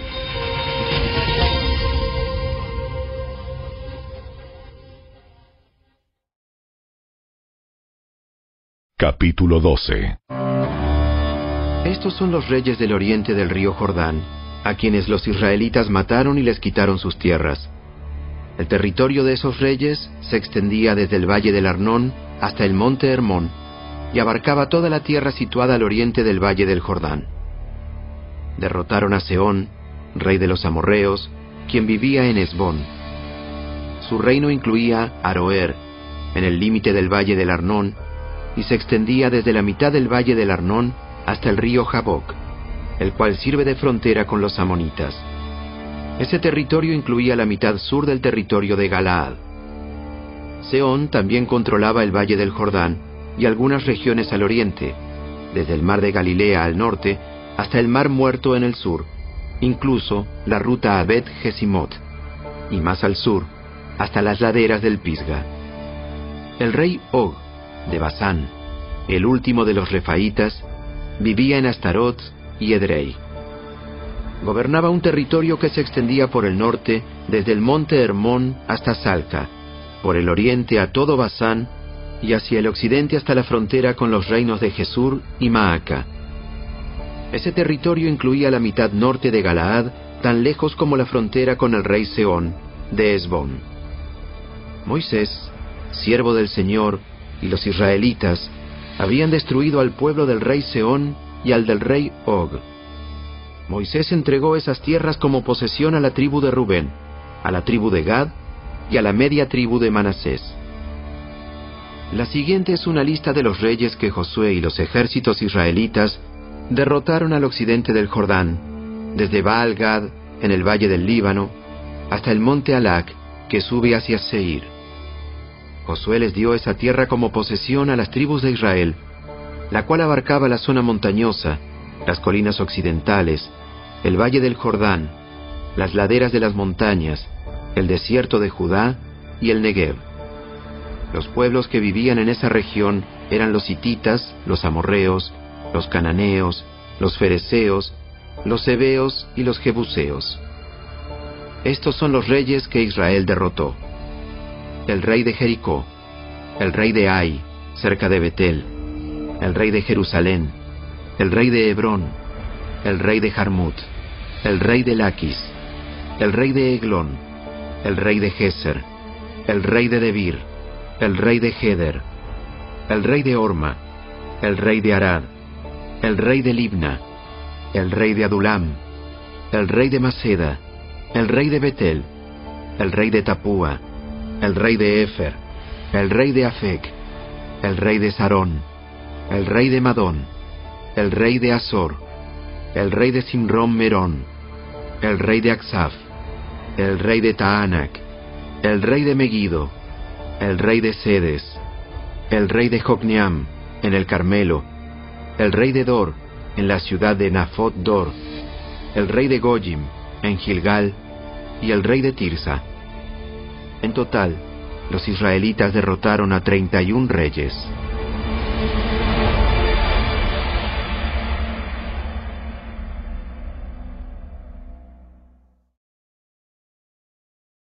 Capítulo 13 Cuando Josué ya era anciano, el Señor le dijo, Estás envejeciendo y todavía queda mucha tierra por conquistar. Aún faltan todas las regiones de los filisteos y de los jesureos, y el territorio más extenso de los cananeos, el cual se extiende desde el arroyo de Sior, en la frontera con Egipto, hasta los límites de Ecrón, al norte. Abarca el territorio de los cinco gobernantes filisteos de Gaza, Asdod, Ascalón, Gat y Ecrón. También falta por conquistar la tierra de los Abeos, al sur. En el norte, la siguiente área tampoco está conquistada aún. Toda la tierra de los cananeos, incluso Meara, lugar que pertenece a los sidonios, que se extiende al norte hasta Afec, en la frontera con los amorreos, la tierra de los giblitas y toda la región de montañas del Líbano, que está hacia el oriente, desde Baal Gad al pie del monte Hermón, hasta Lebo Amat, y toda la zona montañosa desde el Líbano hasta Misrefot Maim, incluida toda la tierra de los sidonios. Yo mismo iré expulsando a esos pueblos de la tierra del paso de los israelitas. Así que asegúrate de darle esta tierra a Israel como una preciada posesión, tal como te lo ordené. Incluye todo este territorio como posesión de Israel, cuando repartas la tierra entre las nueve tribus y la media tribu de Manasés. La media tribu de Manasés, la tribu de Rubén, y la tribu de Gad ya habían recibido sus respectivas porciones de tierra al oriente del Jordán, pues Moisés, siervo del Señor, se las había asignado anteriormente. Ese territorio se extendía desde Aroer, en el límite del valle de Arnón, incluida la ciudad que está en medio del valle, hasta la llanura que está pasando Medeba, tan lejos como Dibón. También incluía todas las ciudades de Seón, rey de los amorreos, quien había reinado en Esbón, y se extendía tan lejos como las fronteras con Amón. Abarcaba Galaad, el territorio de los reinos de Jesur y Maaca, todo el monte Hermón, todo Basán hasta Salca, y todo el territorio de Og, rey de Basán, quien había reinado en Astarot y Edrei. El rey Og fue el último de los refaitas, porque Moisés los había atacado y expulsado. Pero los israelitas no expulsaron a la gente de Jesús y de Maaca. Así que esos pueblos siguen viviendo entre los israelitas hasta el día de hoy. Moisés no asignó ninguna porción de tierra a los de la tribu de Leví. En cambio, como el Señor les había prometido, su porción provenía de las ofrendas quemadas en el altar del Señor, Dios de Israel. Moisés había asignado la siguiente porción a los clanes de la tribu de Rubén.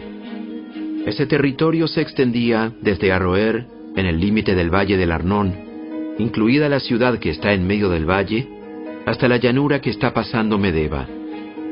Incluía Esbón y las otras ciudades de la llanura, Dibón, Bamot Baal, Bet Baal Meón, Gaza, Kademot, Mefaat, Kiriataim, Sibma, Saret Saar, en la colina situada sobre el valle, Bet Peor, las laderas del Pisga y Bet Gesimot. La tierra de Rubén también abarcaba todas las ciudades de la llanura y todo el reino de Seón. Seón era el rey amorreo que había reinado en Esbón y había muerto a manos de Moisés junto con los líderes de Madián, Evi, Rekem, Sur, Ur y Reba, príncipes que vivían en la región y aliados de Seón. Los israelitas también habían matado a Balaam, hijo de Beor, quien usaba magia para predecir el futuro. El río Jordán marcaba el límite occidental de la tribu de Rubén. A los clanes de la tribu de Rubén se les dieron las ciudades y las aldeas vecinas de ese territorio para que fueran su hogar. Moisés había asignado la siguiente porción a los clanes de la tribu de Gad. Este territorio incluía Jazer, todas las ciudades de Galaad y la mitad de la tierra de Amón, tan lejos como la ciudad de Aroer, justo al occidente de Rabá. Se extendía desde Esbón hasta Ramat Mispa y Betonim, y desde Maanaim hasta Lodebar. En el valle se encontraban las ciudades de Bet Aram, Bet Nimra, Sucot, Safón y el resto del reino de Seón, rey de Esbón. La frontera occidental se extendía a lo largo del río Jordán. Su extremo norte llegaba hasta la punta del mar de Galilea y luego giraba hacia el oriente. A los clanes de la tribu de Gad se les dieron las ciudades y las aldeas vecinas de ese territorio para que fueran su hogar. Moisés había asignado la siguiente porción a los clanes de la media tribu de Manasés.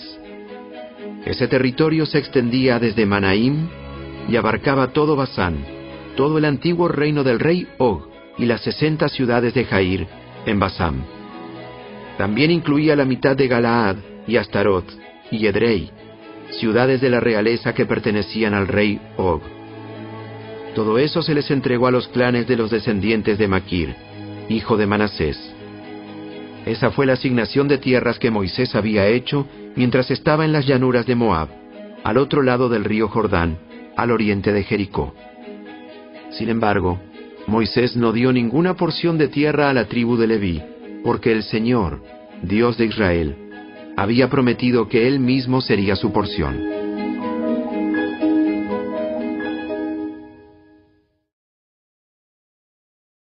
Capítulo 14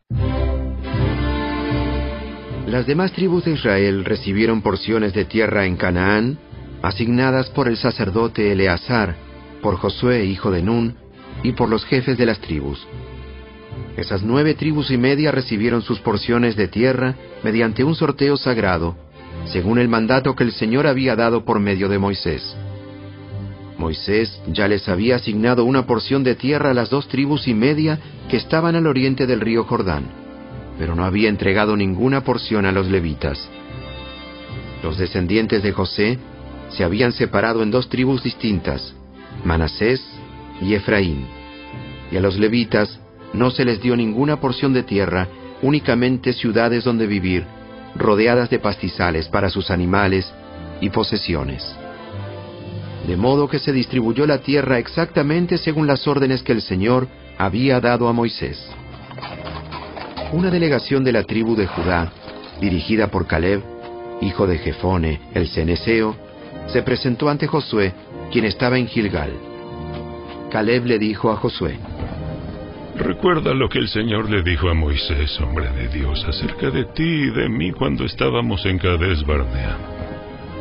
Yo tenía 40 años cuando Moisés, siervo del Señor, me envió desde Cades Barnea a que explorara la tierra de Canaán. Regresé y di un informe objetivo de lo que vi. Pero los hermanos que me acompañaron asustaron tanto al pueblo que nadie quería entrar en la tierra prometida. Por mi parte, seguí al Señor mi Dios con todo mi corazón. Así que ese día Moisés me prometió solemnemente, la tierra de Canaán por donde recién caminaste será tu porción de tierra y la de tus descendientes para siempre, porque seguiste al Señor mi Dios con todo tu corazón. Ahora, como puedes ver, en todos estos 45 años desde que Moisés hizo esa promesa, El Señor me ha mantenido con vida y buena salud, tal como lo prometió, incluso mientras Israel andaba vagando por el desierto.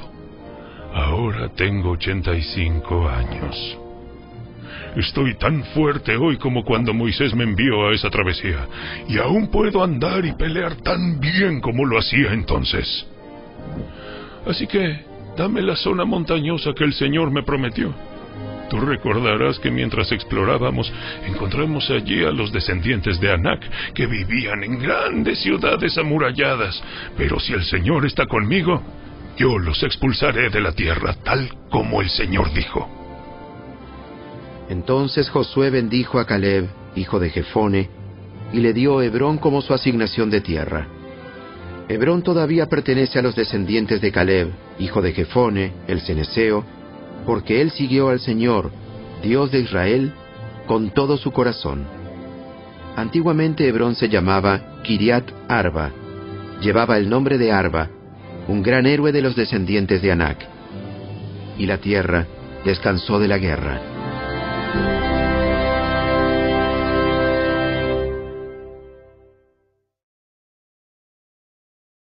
Capítulo 15 La asignación de tierra para los clanes de la tribu de Judá se extendía hacia el sur hasta la frontera con Edom y llegaba al desierto de Sin.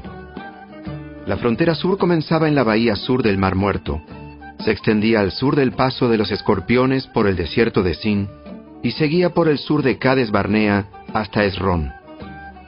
Luego subía hasta Adar, donde giraba hacia Carca.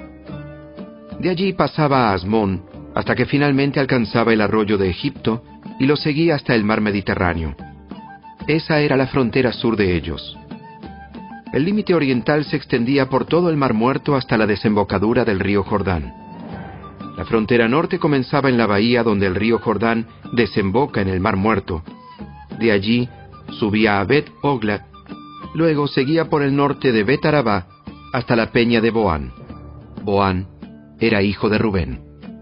Desde allí, atravesaba el valle de Acor hasta Debir y giraba al norte hacia Gilgal, que está al otro lado de las laderas de Adumín, en el sur del valle. De allí, el límite se extendía a los manantiales de Ensemes y seguía hasta Enrogel. Luego atravesaba el valle de Beninom por las laderas sureñas de los Jebuseos, donde está situada la ciudad de Jerusalén. La frontera luego se extendía hacia el occidente, a la cima de la montaña que está sobre el valle de Inom, y subía hasta el extremo norte del valle de Refaim. De allí se extendía desde la cima de la montaña hasta el manantial que hay en las aguas de Neptoa, y de allí a las ciudades del monte Efrón. Después giraba hacia Baala, también llamada Kiriat Jearim. El límite rodeaba el occidente de Baala hacia el monte Seir, pasaba por la ciudad de Quesalón, en la ladera norte del monte Jearim, y bajaba a Bet Semes y luego a Timna. Después seguía hasta la ladera de la colina que está al norte de Ecrón, donde giraba hacia Sicrón y el monte Baala. Pasaba Jabneel y terminaba en el mar Mediterráneo. La frontera occidental era la costa del mar Mediterráneo. Esos son los límites para los clanes de la tribu de Judá. El Señor le ordenó a Josué que le asignara una parte del territorio de Judá a Caleb, hijo de Jefone. Así que Caleb recibió la ciudad de Kiriat Arba, también llamada Hebrón, que llevaba el nombre del antepasado de Anac. Caleb expulsó a los tres grupos de anaseos que son descendientes de Sesai, de Aimán y de Talmai, hijos de Anac. De allí salió a luchar contra los habitantes de la ciudad de Debir, antiguamente llamada Kiriat Sefer. Caleb dijo, Daré a mi hija Axa en matrimonio al que ataque y tome Kiriat Sefer. Otoniel, hijo de Cenaz, un hermano de Caleb, fue quien conquistó la ciudad. Así que Axa pasó a ser esposa de Otoniel. Cuando Axa se casó con Otoniel, ella insistió en que él le pidiera un campo a su padre. Mientras ella se bajaba de su burro, Caleb le preguntó, ¿Qué te pasa? Ella contestó, Concédeme otro regalo. Ya me regalaste tierras en el Negev. Ahora te ruego que también me des manantiales. Entonces Caleb le entregó tanto los manantiales de la parte alta como los de la parte baja.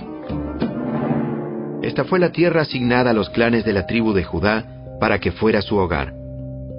Las ciudades de Judá situadas a lo largo de la frontera con Edom, en el extremo sur, eran Cabseel, Edar, Jagur, Sina, Dimona, Adada, Sedes, Azor, Idnan, Sif, Telem, Bealot, Azor Adata, Keriot Esron, también llamada Azor, Amam, Sema, Molada, Azar Gada, Esmón, Bet Pelet, Azar Sual, Beerseba, Bisotia, Baala, Iim, Esem, El Tolad, Kesil, Orma, Siklag, Madmana, Sansana, Lebaot, Silhim, Ain y Rimón. Veintinueve ciudades con sus aldeas vecinas. Las siguientes ciudades situadas en las colinas occidentales también se le entregaron a Judá. Estaol, Sora, Asena, Sanoa, Enganim, Tapúa, Enam, Jarmut, Adulam, Soco, Aseca, Saharaim, Aditaim, Gedera y Gederotaim. Catorce ciudades con sus aldeas vecinas. También estaban incluidas Senán, Adasa, Migdalgad, Dileán, Mispa, Jocteel, Laquis, Boscat, Eglón, Cabón, Lamam, Kitlis, Gederot, Bet Dagón, Naama y Maceda, dieciséis ciudades con sus aldeas vecinas. Además de esas estaban Libna, Éter, Asán, Gifta, Asena, Nesib, Keila, Aksib y Maresa, nueve ciudades con sus aldeas vecinas. El territorio de la tribu de Judá también incluía la ciudad de Ecrón con los asentamientos y las aldeas que la rodeaban. De Ecrón el límite se extendía al occidente e incluía las ciudades cercanas a Asdod con sus aldeas vecinas. También incluía a Asdod con los asentamientos y las aldeas que la rodeaban, y Gaza con sus respectivos asentamientos y aldeas, tan lejos como el arroyo de Egipto y a lo largo de la costa del mar Mediterráneo. Judá también recibió las siguientes ciudades en la zona montañosa: Samir, Tatir, Soco, Dana, Kiriat Sana, también llamada Debir, Anab, Estemoa, Anim, Gosén, Olón y Gilo, once ciudades con sus aldeas vecinas. También estaban incluidas las siguientes ciudades: Arab, Duma, Esan, Hanum, Bet Tapúa, Afeca, Umta, Kiriat Arba, también llamada Hebrón, y Sior, nueve ciudades con sus aldeas vecinas. Además de esas estaban Maón, Carmelo, Sif, Juta, Jezreel, Cogdeam, Sanoa, Caín, Gibeá y Timna, diez ciudades con sus aldeas vecinas. Además estaban Alaúl, Bet-Sur, Gedor, Maarat, Bet-Anot y El Tecón, seis ciudades con sus aldeas vecinas. También estaban Kiriat Baal, también llamada Kiriat Jearim, y Rabá, dos ciudades con sus aldeas vecinas.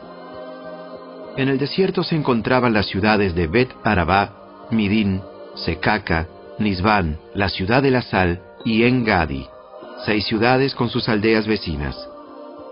Sin embargo, la tribu de Judá no pudo expulsar a los jebuseos que vivían en la ciudad de Jerusalén. Así que los jebuseos viven entre el pueblo de Judá hasta el día de hoy.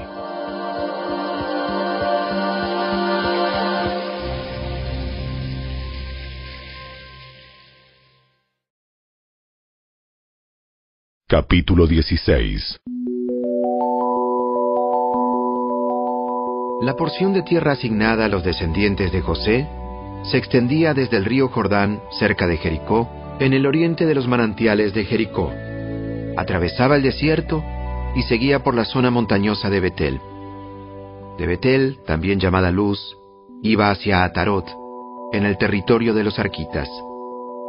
Descendía hacia el occidente al territorio de los jafletitas hasta Betorón de abajo, luego a Geser y llegaba al mar Mediterráneo.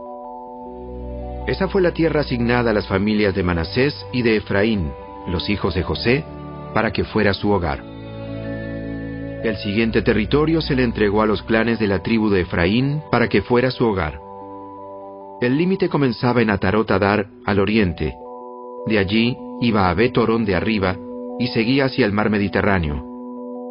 Desde Migmetat, en el norte, el límite formaba una curva hacia el oriente y pasaba Taanat Silo al oriente de Janoa. De Janoa giraba hacia el sur hasta Atarot y Naharat. Tocaba Jericó y terminaba en el río Jordán. Desde Tapúa, el límite se extendía hacia el occidente a lo largo del barranco de Caná y luego al mar Mediterráneo. Esa es la tierra asignada a los clanes de la tribu de Efraín para que fuera su hogar. Además, algunas ciudades con sus aldeas vecinas en el territorio asignado a la media tribu de Manasés fueron separadas para la tribu de Efraín. Los de Efraín, sin embargo, no expulsaron a los cananeos de la ciudad de Geser, así que sus habitantes viven como esclavos entre el pueblo de Efraín hasta el día de hoy.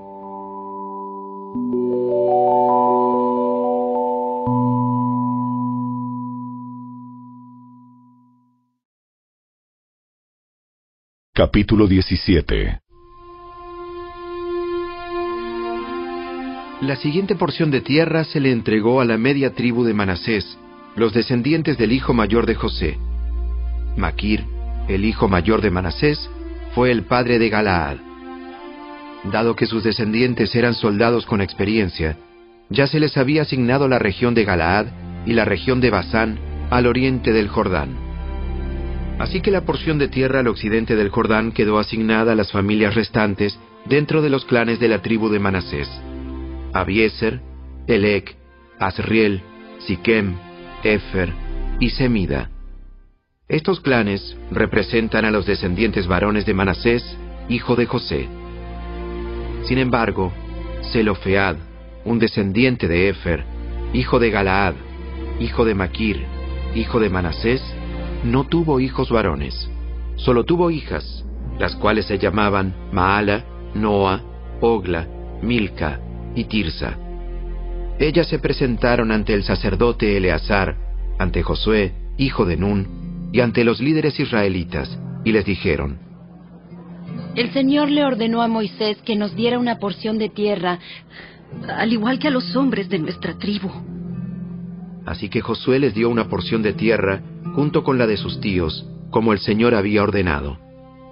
Por lo tanto, todo el territorio asignado a la tribu de Manasés llegó a ser de diez porciones de tierra, además de la tierra de Galaad y de Basán, que estaba al otro lado del río Jordán. Porque las descendientes de Manasés también recibieron una porción de tierra, al igual que los descendientes varones. La tierra de Galaad se les entregó a los otros descendientes varones de Manasés. El límite de la tribu de Manasés se extendía desde la frontera con Aser hasta Migmetat, cerca de Siquem. Luego se dirigía al sur desde Migmetat hasta el asentamiento que está cerca del manantial de Tapúa. Los alrededores de la tierra de Tapúa pertenecían a Manasés, pero la ciudad de Tapúa en sí, situada en la frontera de Manasés, era de la tribu de Efraín. Desde el manantial de Tapúa a la frontera de Manasés seguía por el barranco de Caná hasta el mar Mediterráneo. Varias ciudades al sur del barranco estaban dentro del territorio de Manasés, pero en realidad pertenecían a la tribu de Efraín. En términos generales, la tierra situada al sur del barranco pertenecía a Efraín y la tierra al norte del barranco era de Manasés. El límite de Manasés se extendía por el norte del barranco y terminaba en el mar Mediterráneo. Al norte de Manasés se encontraba el territorio de Aser, y hacia el oriente estaba el territorio de Isaacar. Sin embargo, las siguientes ciudades dentro del territorio de Isaacar y del de Aser se le entregaron a Manasés. Betzán, Ibleam, Dor, también llamada Nafot Dor, Endor, Taanak y Megido, cada una con sus asentamientos vecinos. Pero los descendientes de Manasés no pudieron conquistar esas ciudades porque los cananeos estaban decididos a quedarse en esa región. Sin embargo, tiempo después, cuando los israelitas se hicieron más poderosos, forzaron a los cananeos a que trabajaran como esclavos, pero no los expulsaron de la tierra.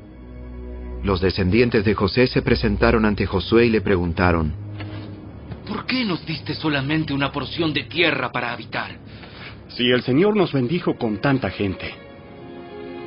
Josué contestó, Si ustedes son tantos y la zona montañosa de Efraín no les alcanza, despejen sectores de tierra en el bosque, donde viven los fereceos y los refaitas. Es cierto que la zona montañosa no es lo suficientemente grande para nosotros. Pero todos los cananeos de las tierras bajas tienen carros de guerra hechos de hierro. Tanto los que viven en Betzán y en sus asentamientos vecinos como los que habitan el valle de Jezreel. Son demasiado poderosos para nosotros. Demasiado poderosos. Demasiado poderosos. Entonces Josué dijo a la tribu de Efraín y a la de Manasés, los descendientes de José, Ya que ustedes son tan fuertes y numerosos, se les dará más de una porción de tierra. Los bosques de la zona montañosa también serán suyos. Despejen toda la tierra que quieran de allí y tomen posesión de sus extremos más lejanos. Y también expulsarán a los cananeos de los valles, aunque ellos sean fuertes y tengan carros de guerra hechos de hierro.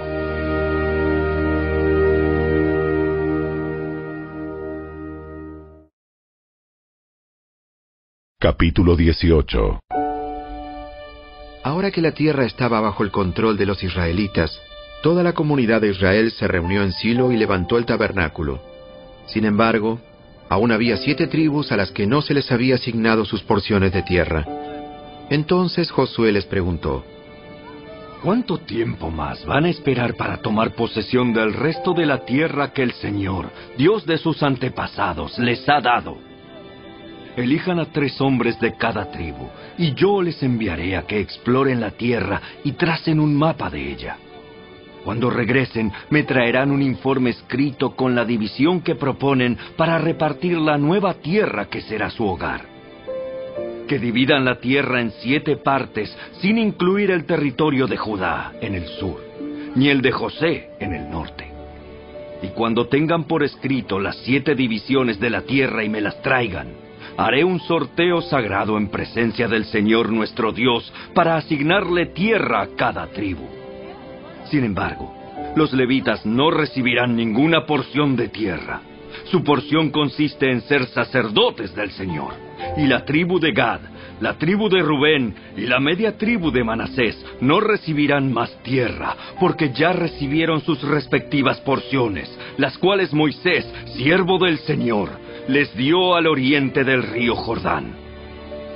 Al comenzar los hombres su recorrido para trazar el mapa de la tierra, Josué les ordenó, Vayan y exploren la tierra y hagan una descripción de ella por escrito. Después, vuelvan a verme y yo repartiré la tierra entre las tribus por medio de un sorteo sagrado en presencia del Señor aquí, en Silo. Así que los hombres hicieron lo que se les ordenó y trazaron un mapa de todo el territorio dividido en siete partes, con una lista de las ciudades que había en cada una de las partes. Pusieron todo por escrito y luego regresaron a ver a Josué al campamento de Silo. Y allí, en Silo, Josué hizo un sorteo sagrado en presencia del Señor para determinar a qué tribu le correspondía cada parte. La primera porción de tierra se entregó a los clanes de la tribu de Benjamín. Se encontraba entre el territorio asignado a la tribu de Judá y el territorio de José. El límite norte de la tierra de Benjamín comenzaba en el río Jordán, pasaba por el norte de la ladera de Jericó y hasta el occidente atravesaba la zona montañosa y el desierto de Bet-Aven. De allí, el límite iba al sur, hasta la ciudad de Luz, también llamada Betel, y descendía a Atarot Adar, en la colina que está al sur de Bet Orón de abajo. Luego el límite daba un giro hacia el sur por la cima occidental de la colina que está frente a Bet Orón y terminaba en la aldea de Kiriat Baal, también llamada Kiriat Jearim, la cual pertenecía a la tribu de Judá. Ese era el límite occidental. El límite sur comenzaba en las afueras de Kiriat Jearim. Desde ese punto occidental se dirigía al manantial de las aguas de Neftoa y bajaba al pie de la montaña que está junto al valle de Bet Inom, en el extremo norte del valle de Refaim. De allí descendía por el valle de Inom, cruzaba por el sur de la ladera donde vivían los jebuseos y continuaba en descenso hasta En Rogel. De En Rogel, el límite seguía en dirección norte, llegaba a En Semes y continuaba hacia Gelilot, que está al otro lado de las laderas de Adumín. Después bajaba a la peña de Boán. Boán fue hijo de Rubén. De allí pasaba por el norte de la ladera que mira al valle del Jordán. El límite luego descendía al valle, recorría y pasaba la ladera norte de Bet Ogla y terminaba en la bahía norte del Mar Muerto, que corresponde al extremo sur del río Jordán. Ese era el límite sur. El límite oriental era el río Jordán. Esa fue la frontera de la tierra asignada a los clanes de la tribu de Benjamín para que fuera su hogar. Las siguientes son las ciudades que se le entregaron a los clanes de la tribu de Benjamín.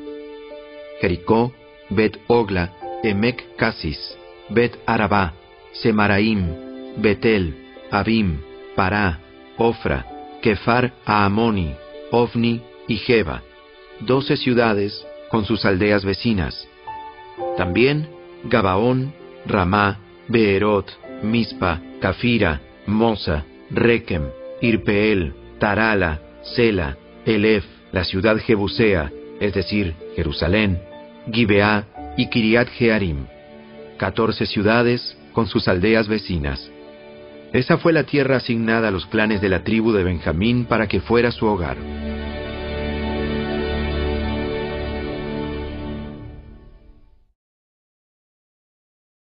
Capítulo 19 La segunda asignación de tierra se entregó a los clanes de la tribu de Simeón para que fuera su hogar. Su territorio estaba rodeado por el de Judá. El territorio de Simeón incluía las ciudades de Beerseba, Seba, Molada, Azar Sual, Bala, Esem, El Tolad, Betul, Orma, Siklag, Bet Marcabot, Azar Susa, Bet Lebaot y Saruen, trece ciudades con sus aldeas vecinas. También incluía Ain, Rimón, Éter y Asán, cuatro ciudades con sus aldeas, entre ellas todas las aldeas vecinas hacia el sur hasta Baalat Beer, también conocida como Ramat del Negev. Esa fue la tierra asignada a los clanes de la tribu de Simeón para que fuera su hogar. La porción provino de una parte de la tierra que se le había entregado a Judá, porque el territorio de la tribu de Judá era demasiado grande para ellos. Así que la tribu de Simeón recibió su porción de tierra dentro del territorio de Judá. La tercera asignación de tierra se entregó a los clanes de la tribu de Zabulón para que fuera su hogar. El límite del territorio de Zabulón comenzaba en Sarid. De allí se dirigía al occidente, pasaba Marala, tocaba Dabeset y seguía hasta el arroyo situado al oriente de Jobneam. En dirección opuesta, el límite iba al oriente, desde Sarid hasta la frontera de Kislot Tabor, y desde allí a Daberat, de donde subía hasta Jafía. Continuaba por el oriente hasta Gat Efer, y Takasín y Rimón, y luego giraba hacia Nea. El límite norte de Zabulón pasaba a Natón y terminaba en el valle de Jefte El. Algunas de las ciudades que se incluían eran Catat, Naalal, Simrón, Idala y Belén. En total eran doce ciudades con sus aldeas vecinas. La tierra asignada a los clanes de la tribu de Zabulón para que fuera su hogar incluía esas ciudades con sus aldeas vecinas. La cuarta asignación de tierra se entregó a los clanes de la tribu de Isaacar. Su territorio incluía las siguientes ciudades: Jezreel, Kesulot, Sunem, Afaraim, Sión, Anarat, Rabit, Kisión, Abes, Remet, Enganim, Enada y Bet Pases. El límite también tocaba Tabor, Saasima y Bet Semes, y terminaba en el río Jordán. En total eran 16 ciudades con sus aldeas vecinas. La tierra asignada a los clanes de la tribu de Isaacar para que fuera su hogar incluía esas ciudades con sus aldeas vecinas. La quinta asignación de tierra se entregó a los clanes de la tribu de Aser. Su territorio incluía las siguientes ciudades: Pelcat, Ali, Betén, Aksaf, Alamelec, Amad y Miseal. El límite occidental tocaba Carmelo y Sior Libnat. Luego giraba al oriente, hacia Bet Dagón, se extendía tan lejos como Zabulón, en el valle de Jefteel, e iba al norte hasta Bet Emek y Neyel.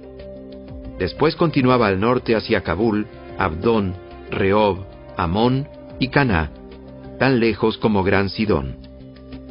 Luego el límite giraba en dirección a Ramá y a la fortaleza de Tiro, donde daba un giro hacia Osa y llegaba al mar Mediterráneo. El territorio también incluía Mahaleb, Aksib, Uma, Afek y Rehob. En total eran 22 ciudades con sus aldeas vecinas. La tierra asignada a los clanes de la tribu de Aser para que fuera su hogar incluía esas ciudades con sus aldeas vecinas. La sexta asignación de tierra se entregó a los clanes de la tribu de Neftalí. Su límite iba desde Elef, desde el roble de Sananim, y se extendía por Adam y Neseb y Jabneel, tan lejos como Lacum, y terminaba en el río Jordán.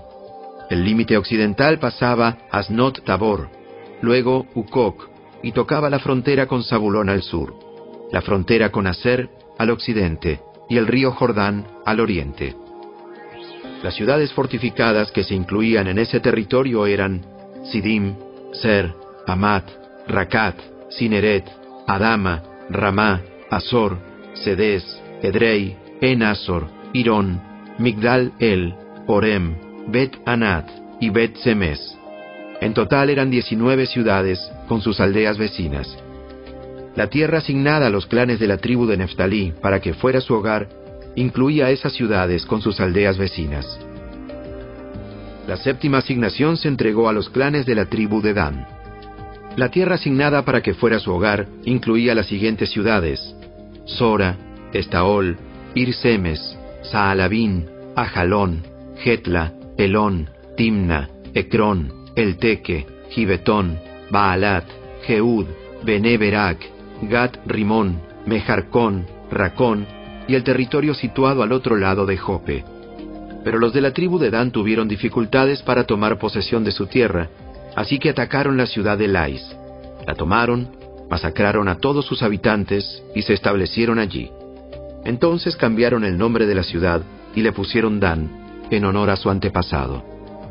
La tierra asignada a los clanes de la tribu de Dan para que fuera su hogar incluía esas ciudades con sus aldeas vecinas. Una vez que toda la tierra quedó dividida entre las tribus, los israelitas le dieron una porción a Josué, pues el Señor había dicho que Josué podía tener la ciudad que quisiera. Entonces, él eligió Timnat Sera en la zona montañosa de Efraín. Reconstruyó la ciudad y vivió allí. Esos son los territorios que el sacerdote Eleazar, Josué, hijo de Nun, y los jefes de las tribus les asignaron a las tribus de Israel como porciones de tierra mediante un sorteo sagrado en presencia del Señor a la entrada del tabernáculo en Silo. Así se dio por terminada la división de la tierra.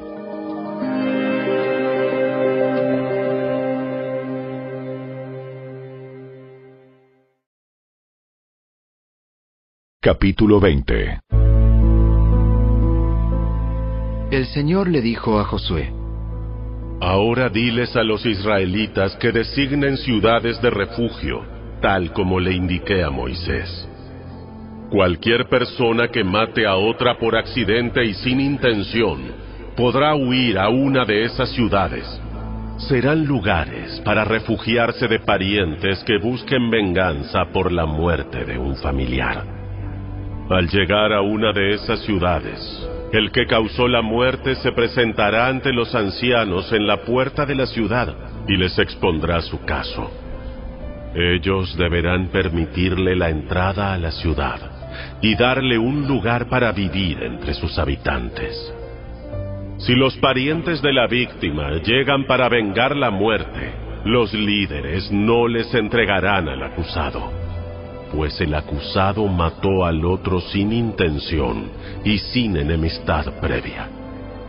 Pero tendrá que quedarse en esa ciudad y ser juzgado por la asamblea local, la cual dará el veredicto.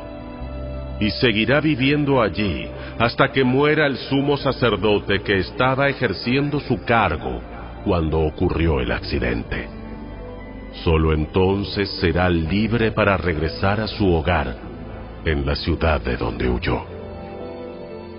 Entonces se designaron las siguientes ciudades de refugio. Sedes de Galilea, en la zona montañosa de Neftalí, Siquem, en la zona montañosa de Efraín, y Kiriat Arba, también llamada Hebrón, en la zona montañosa de Judá.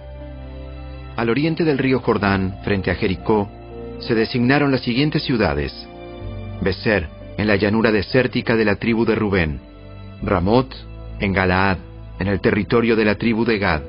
Y Golán, en Basán, en la tierra de la tribu de Manasés. Esas ciudades quedaron apartadas para todos los israelitas y también para los extranjeros que vivían entre ellos. Cualquier persona que matara a otra por accidente podía refugiarse en una de esas ciudades. De esa manera, evitaba que le quitaran la vida por venganza antes de ser juzgada frente a la asamblea local.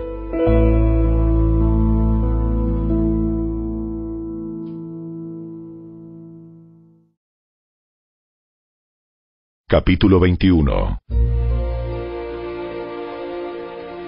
Entonces, los líderes de la tribu de Leví fueron a consultar un asunto con el sacerdote Eleazar, con Josué hijo de Nun, y con los líderes de las otras tribus de Israel.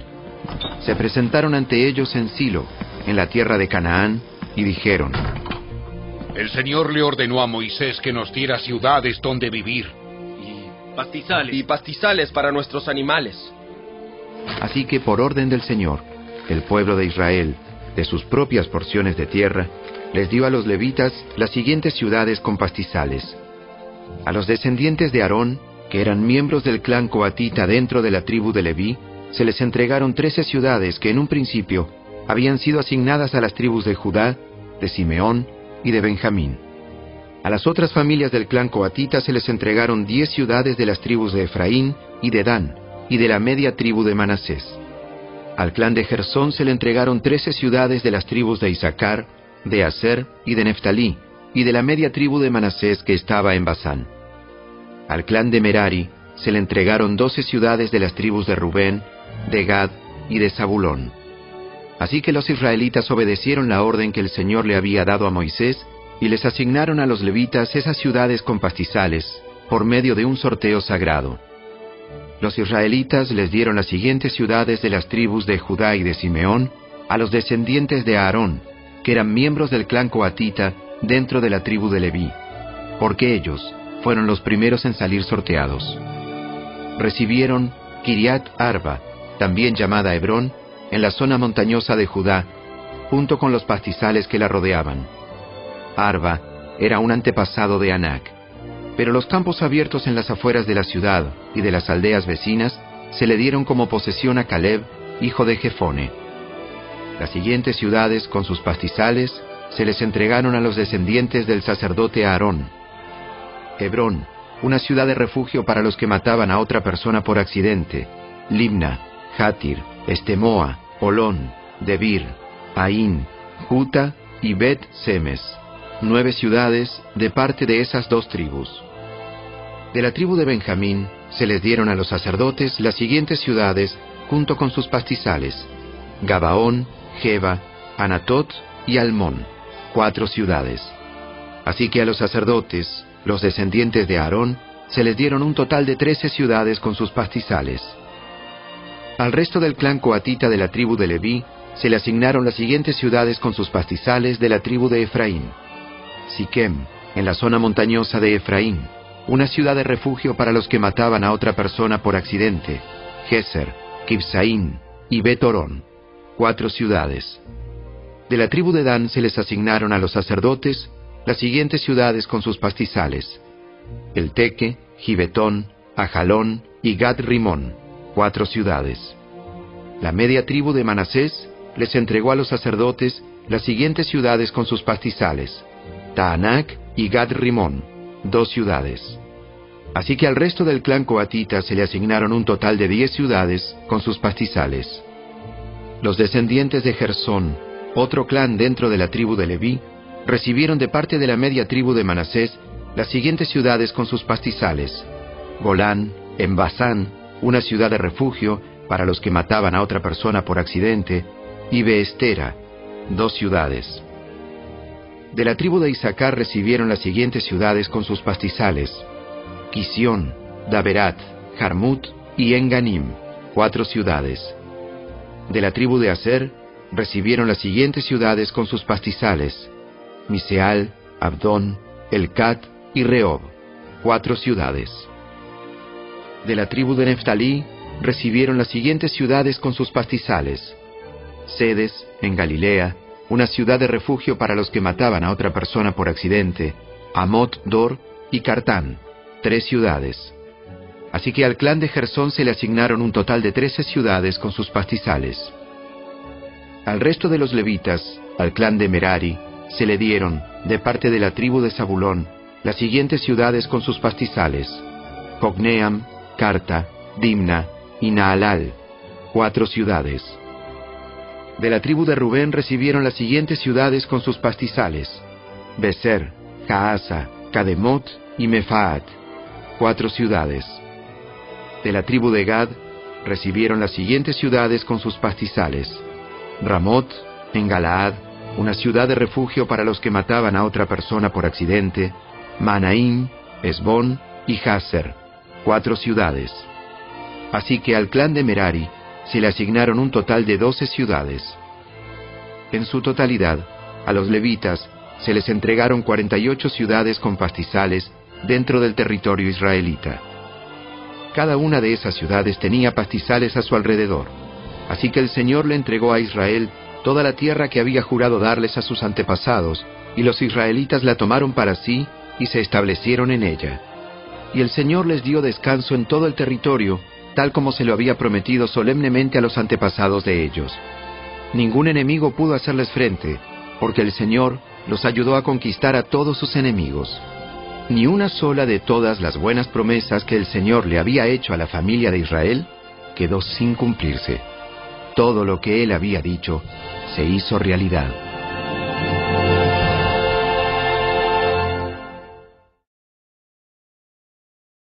Capítulo 22 Entonces Josué convocó a la tribu de Rubén, a la tribu de Gad y a la media tribu de Manasés. Les dijo, Ustedes hicieron lo que Moisés, siervo del Señor, les mandó, y obedecieron cada orden que yo les di. Durante todo este tiempo, no abandonaron a las otras tribus. Se aseguraron de obedecer los mandatos del Señor su Dios hasta el día de hoy. Y ahora, el Señor su Dios ha dado descanso a las otras tribus, tal como se lo prometió. Así que vuelvan a su hogar, a la tierra que Moisés, el siervo del Señor, les dio como posesión al oriente del río Jordán. Pero asegúrense de obedecer todos los mandatos y las instrucciones que Moisés les dio. Amen al Señor su Dios, anden en todos sus caminos, obedezcan sus mandatos, aférrense a Él y sírvanlo con todo el corazón y con toda el alma. Entonces Josué los bendijo y los despidió, y ellos volvieron a sus hogares. A la media tribu de Manasés, Moisés le había dado la tierra de Basán, al oriente del río Jordán. A la otra mitad de la tribu se le entregó tierra al occidente del Jordán. Cuando Josué los bendijo y los despidió, les dijo, Vuelvan a sus hogares con toda la riqueza que tomaron de sus enemigos. Las numerosas manadas de animales, la plata, el oro, el bronce y el hierro y la enorme cantidad de ropa. Compartan el botín con sus parientes. Entonces los hombres de Rubén, de Gad y de la media tribu de Manasés dejaron al resto del pueblo de Israel en Silo, en la tierra de Canaán. Emprendieron el viaje de regreso a su propia tierra de Galaad, el territorio que les pertenecía, de acuerdo con el mandato que el Señor había dado por medio de Moisés. Sin embargo, mientras todavía estaban en Canaán, los hombres de Rubén, de Gad y de la media tribu de Manasés se detuvieron al llegar a un lugar llamado Gelilot, cerca del río Jordán, para construir un altar grande e imponente.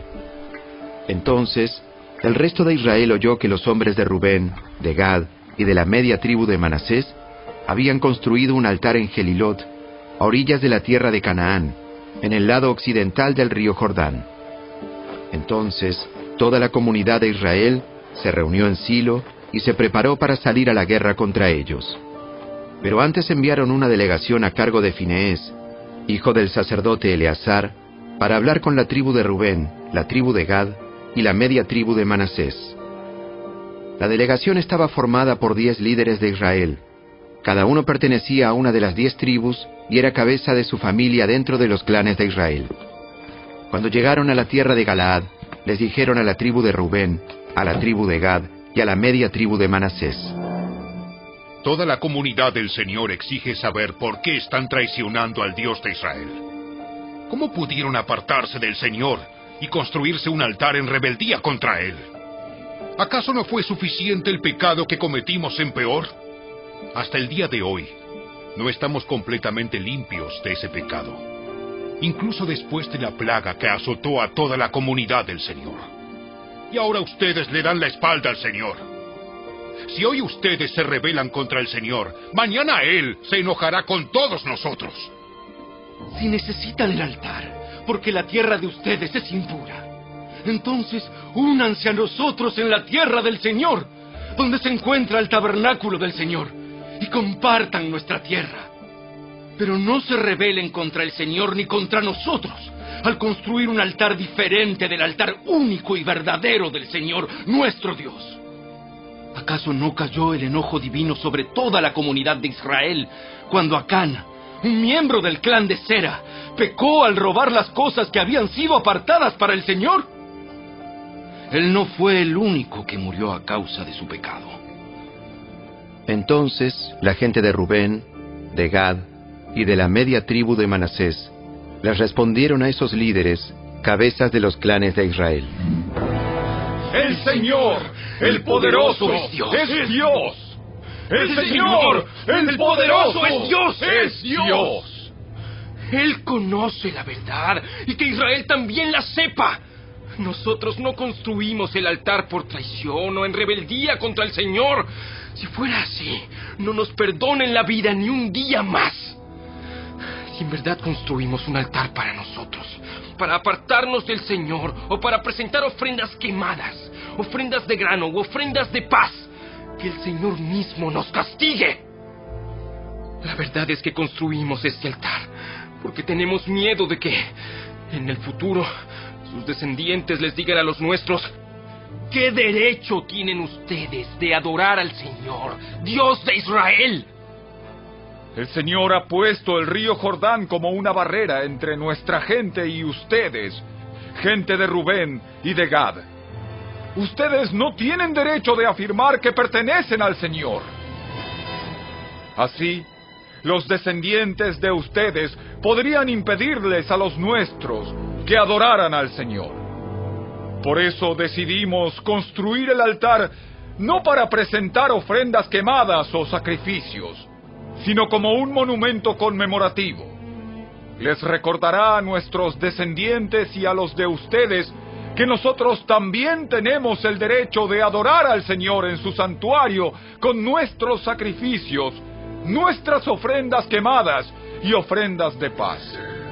Entonces, sus descendientes no podrán decirles a los nuestros, ustedes no tienen derecho de afirmar que pertenecen al Señor. Si ellos dicen eso, nuestros descendientes podrán responder, miren esta réplica del altar del Señor que construyeron nuestros antepasados.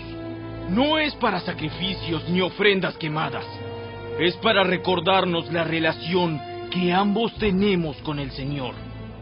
Lejos esté de nosotros rebelarnos contra el Señor o apartarnos de Él al construir nuestro propio altar para presentar sacrificios, ofrendas quemadas y ofrendas de grano.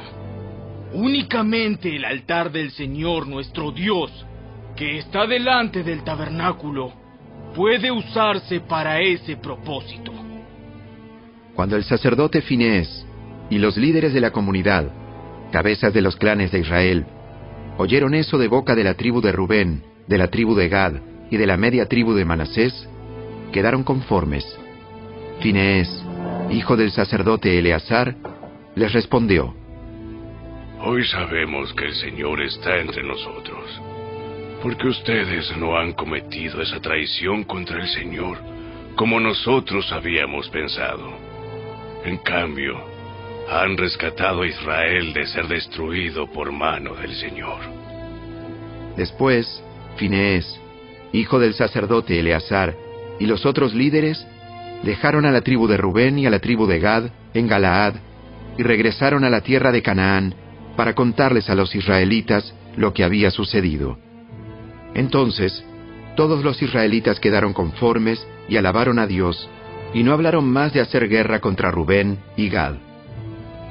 La gente de Rubén y de Gad le puso al altar el nombre de testigo, porque dijeron, es un testigo entre nosotros y ellos de que el Señor es también nuestro Dios.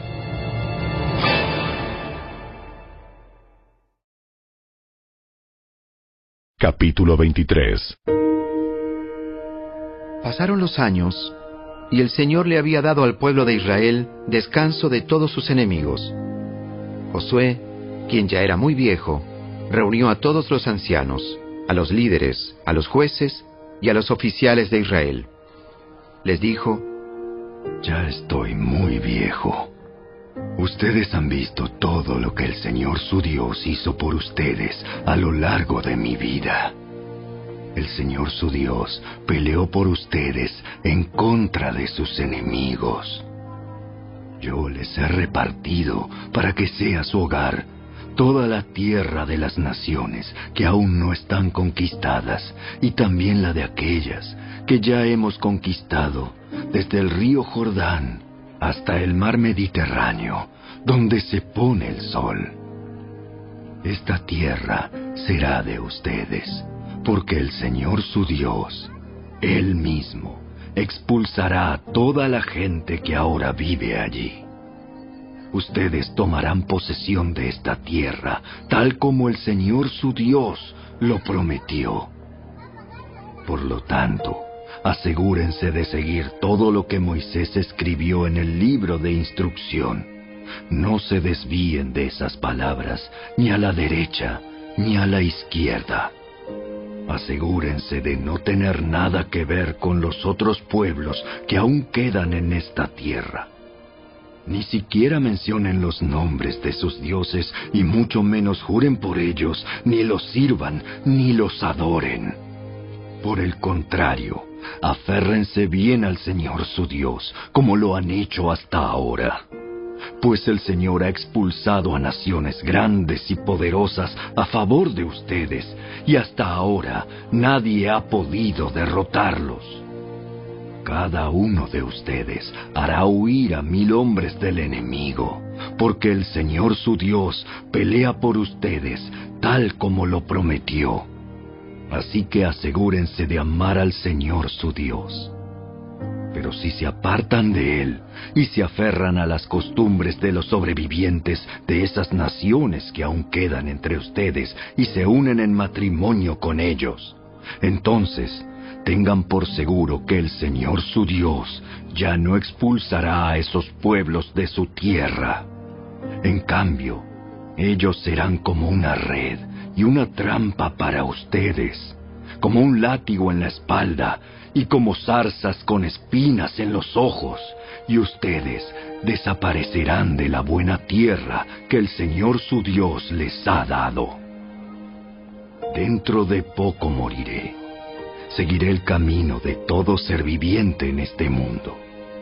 En lo profundo del corazón, ustedes saben que cada promesa del Señor su Dios se ha cumplido. Ni una sola ha fallado pero así como el Señor su Dios les ha dado las buenas cosas que prometió, también traerá calamidad sobre ustedes si lo desobedecen. Los destruirá hasta eliminarlos por completo de esta buena tierra que les ha dado. Si rompen el pacto del Señor su Dios al adorar y al servir a otros dioses, su enojo arderá contra ustedes y pronto desaparecerán de la buena tierra que Él les ha dado.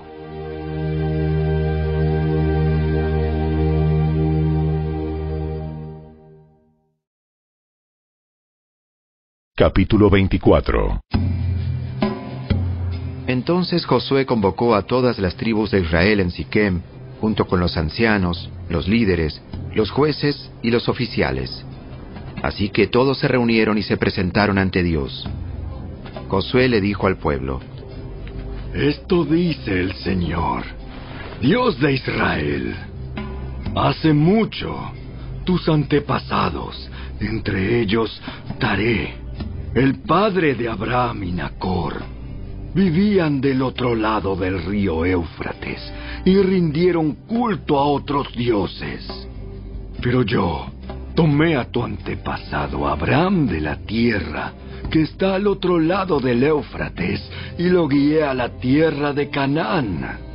Le di muchos descendientes por medio de su hijo Isaac. A Isaac le di a Jacob y a Esaú. A Esaú le di las montañas de Seir, mientras que Jacob y sus hijos descendieron a Egipto.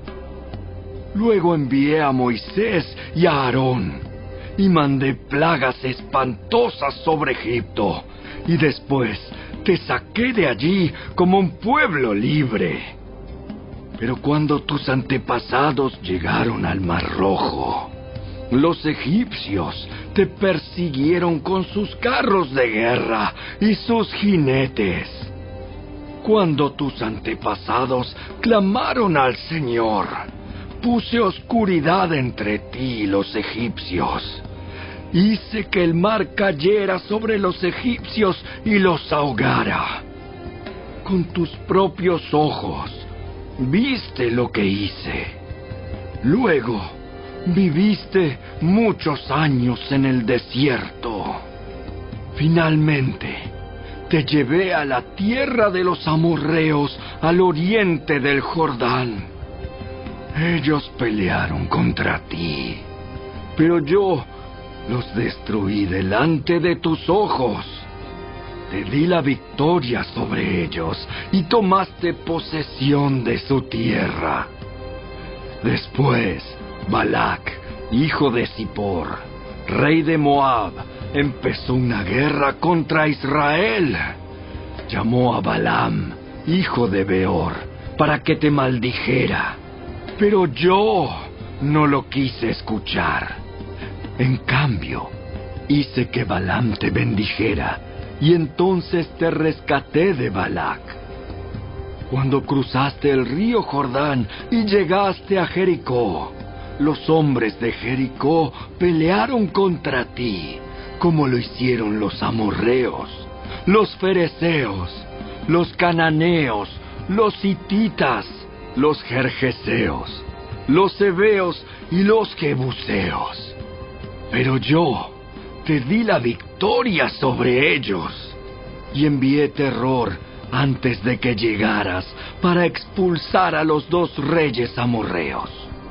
No fueron tus espadas ni tus arcos los que te dieron la victoria. Yo te di tierra que no habías trabajado y ciudades que no construiste, en las cuales vives ahora.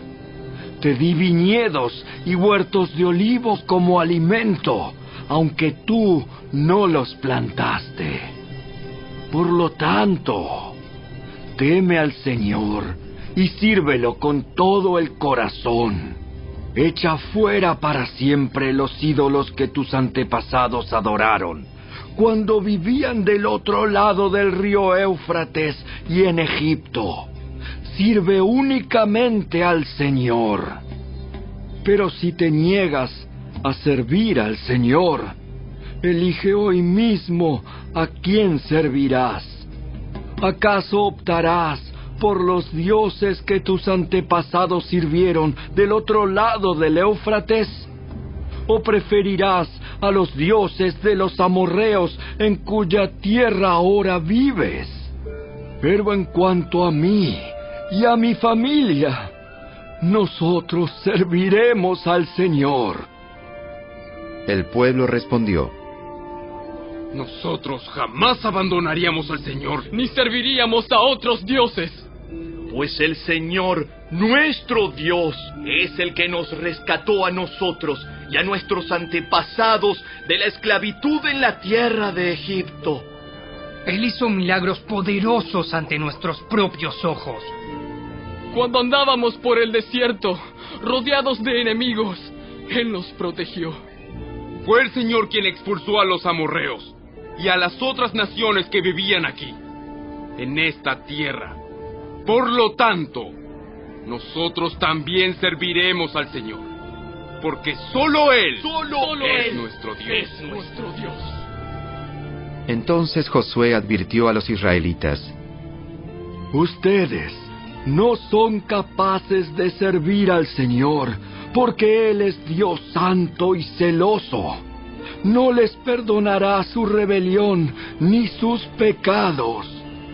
Si abandonan al Señor y sirven a otros dioses, Él se pondrá en contra de ustedes y los destruirá, aunque les haya hecho tanto bien en el pasado. pero los israelitas respondieron a Josué, Eso no. Eso no. Nosotros serviremos al Señor. Serviremos al Señor.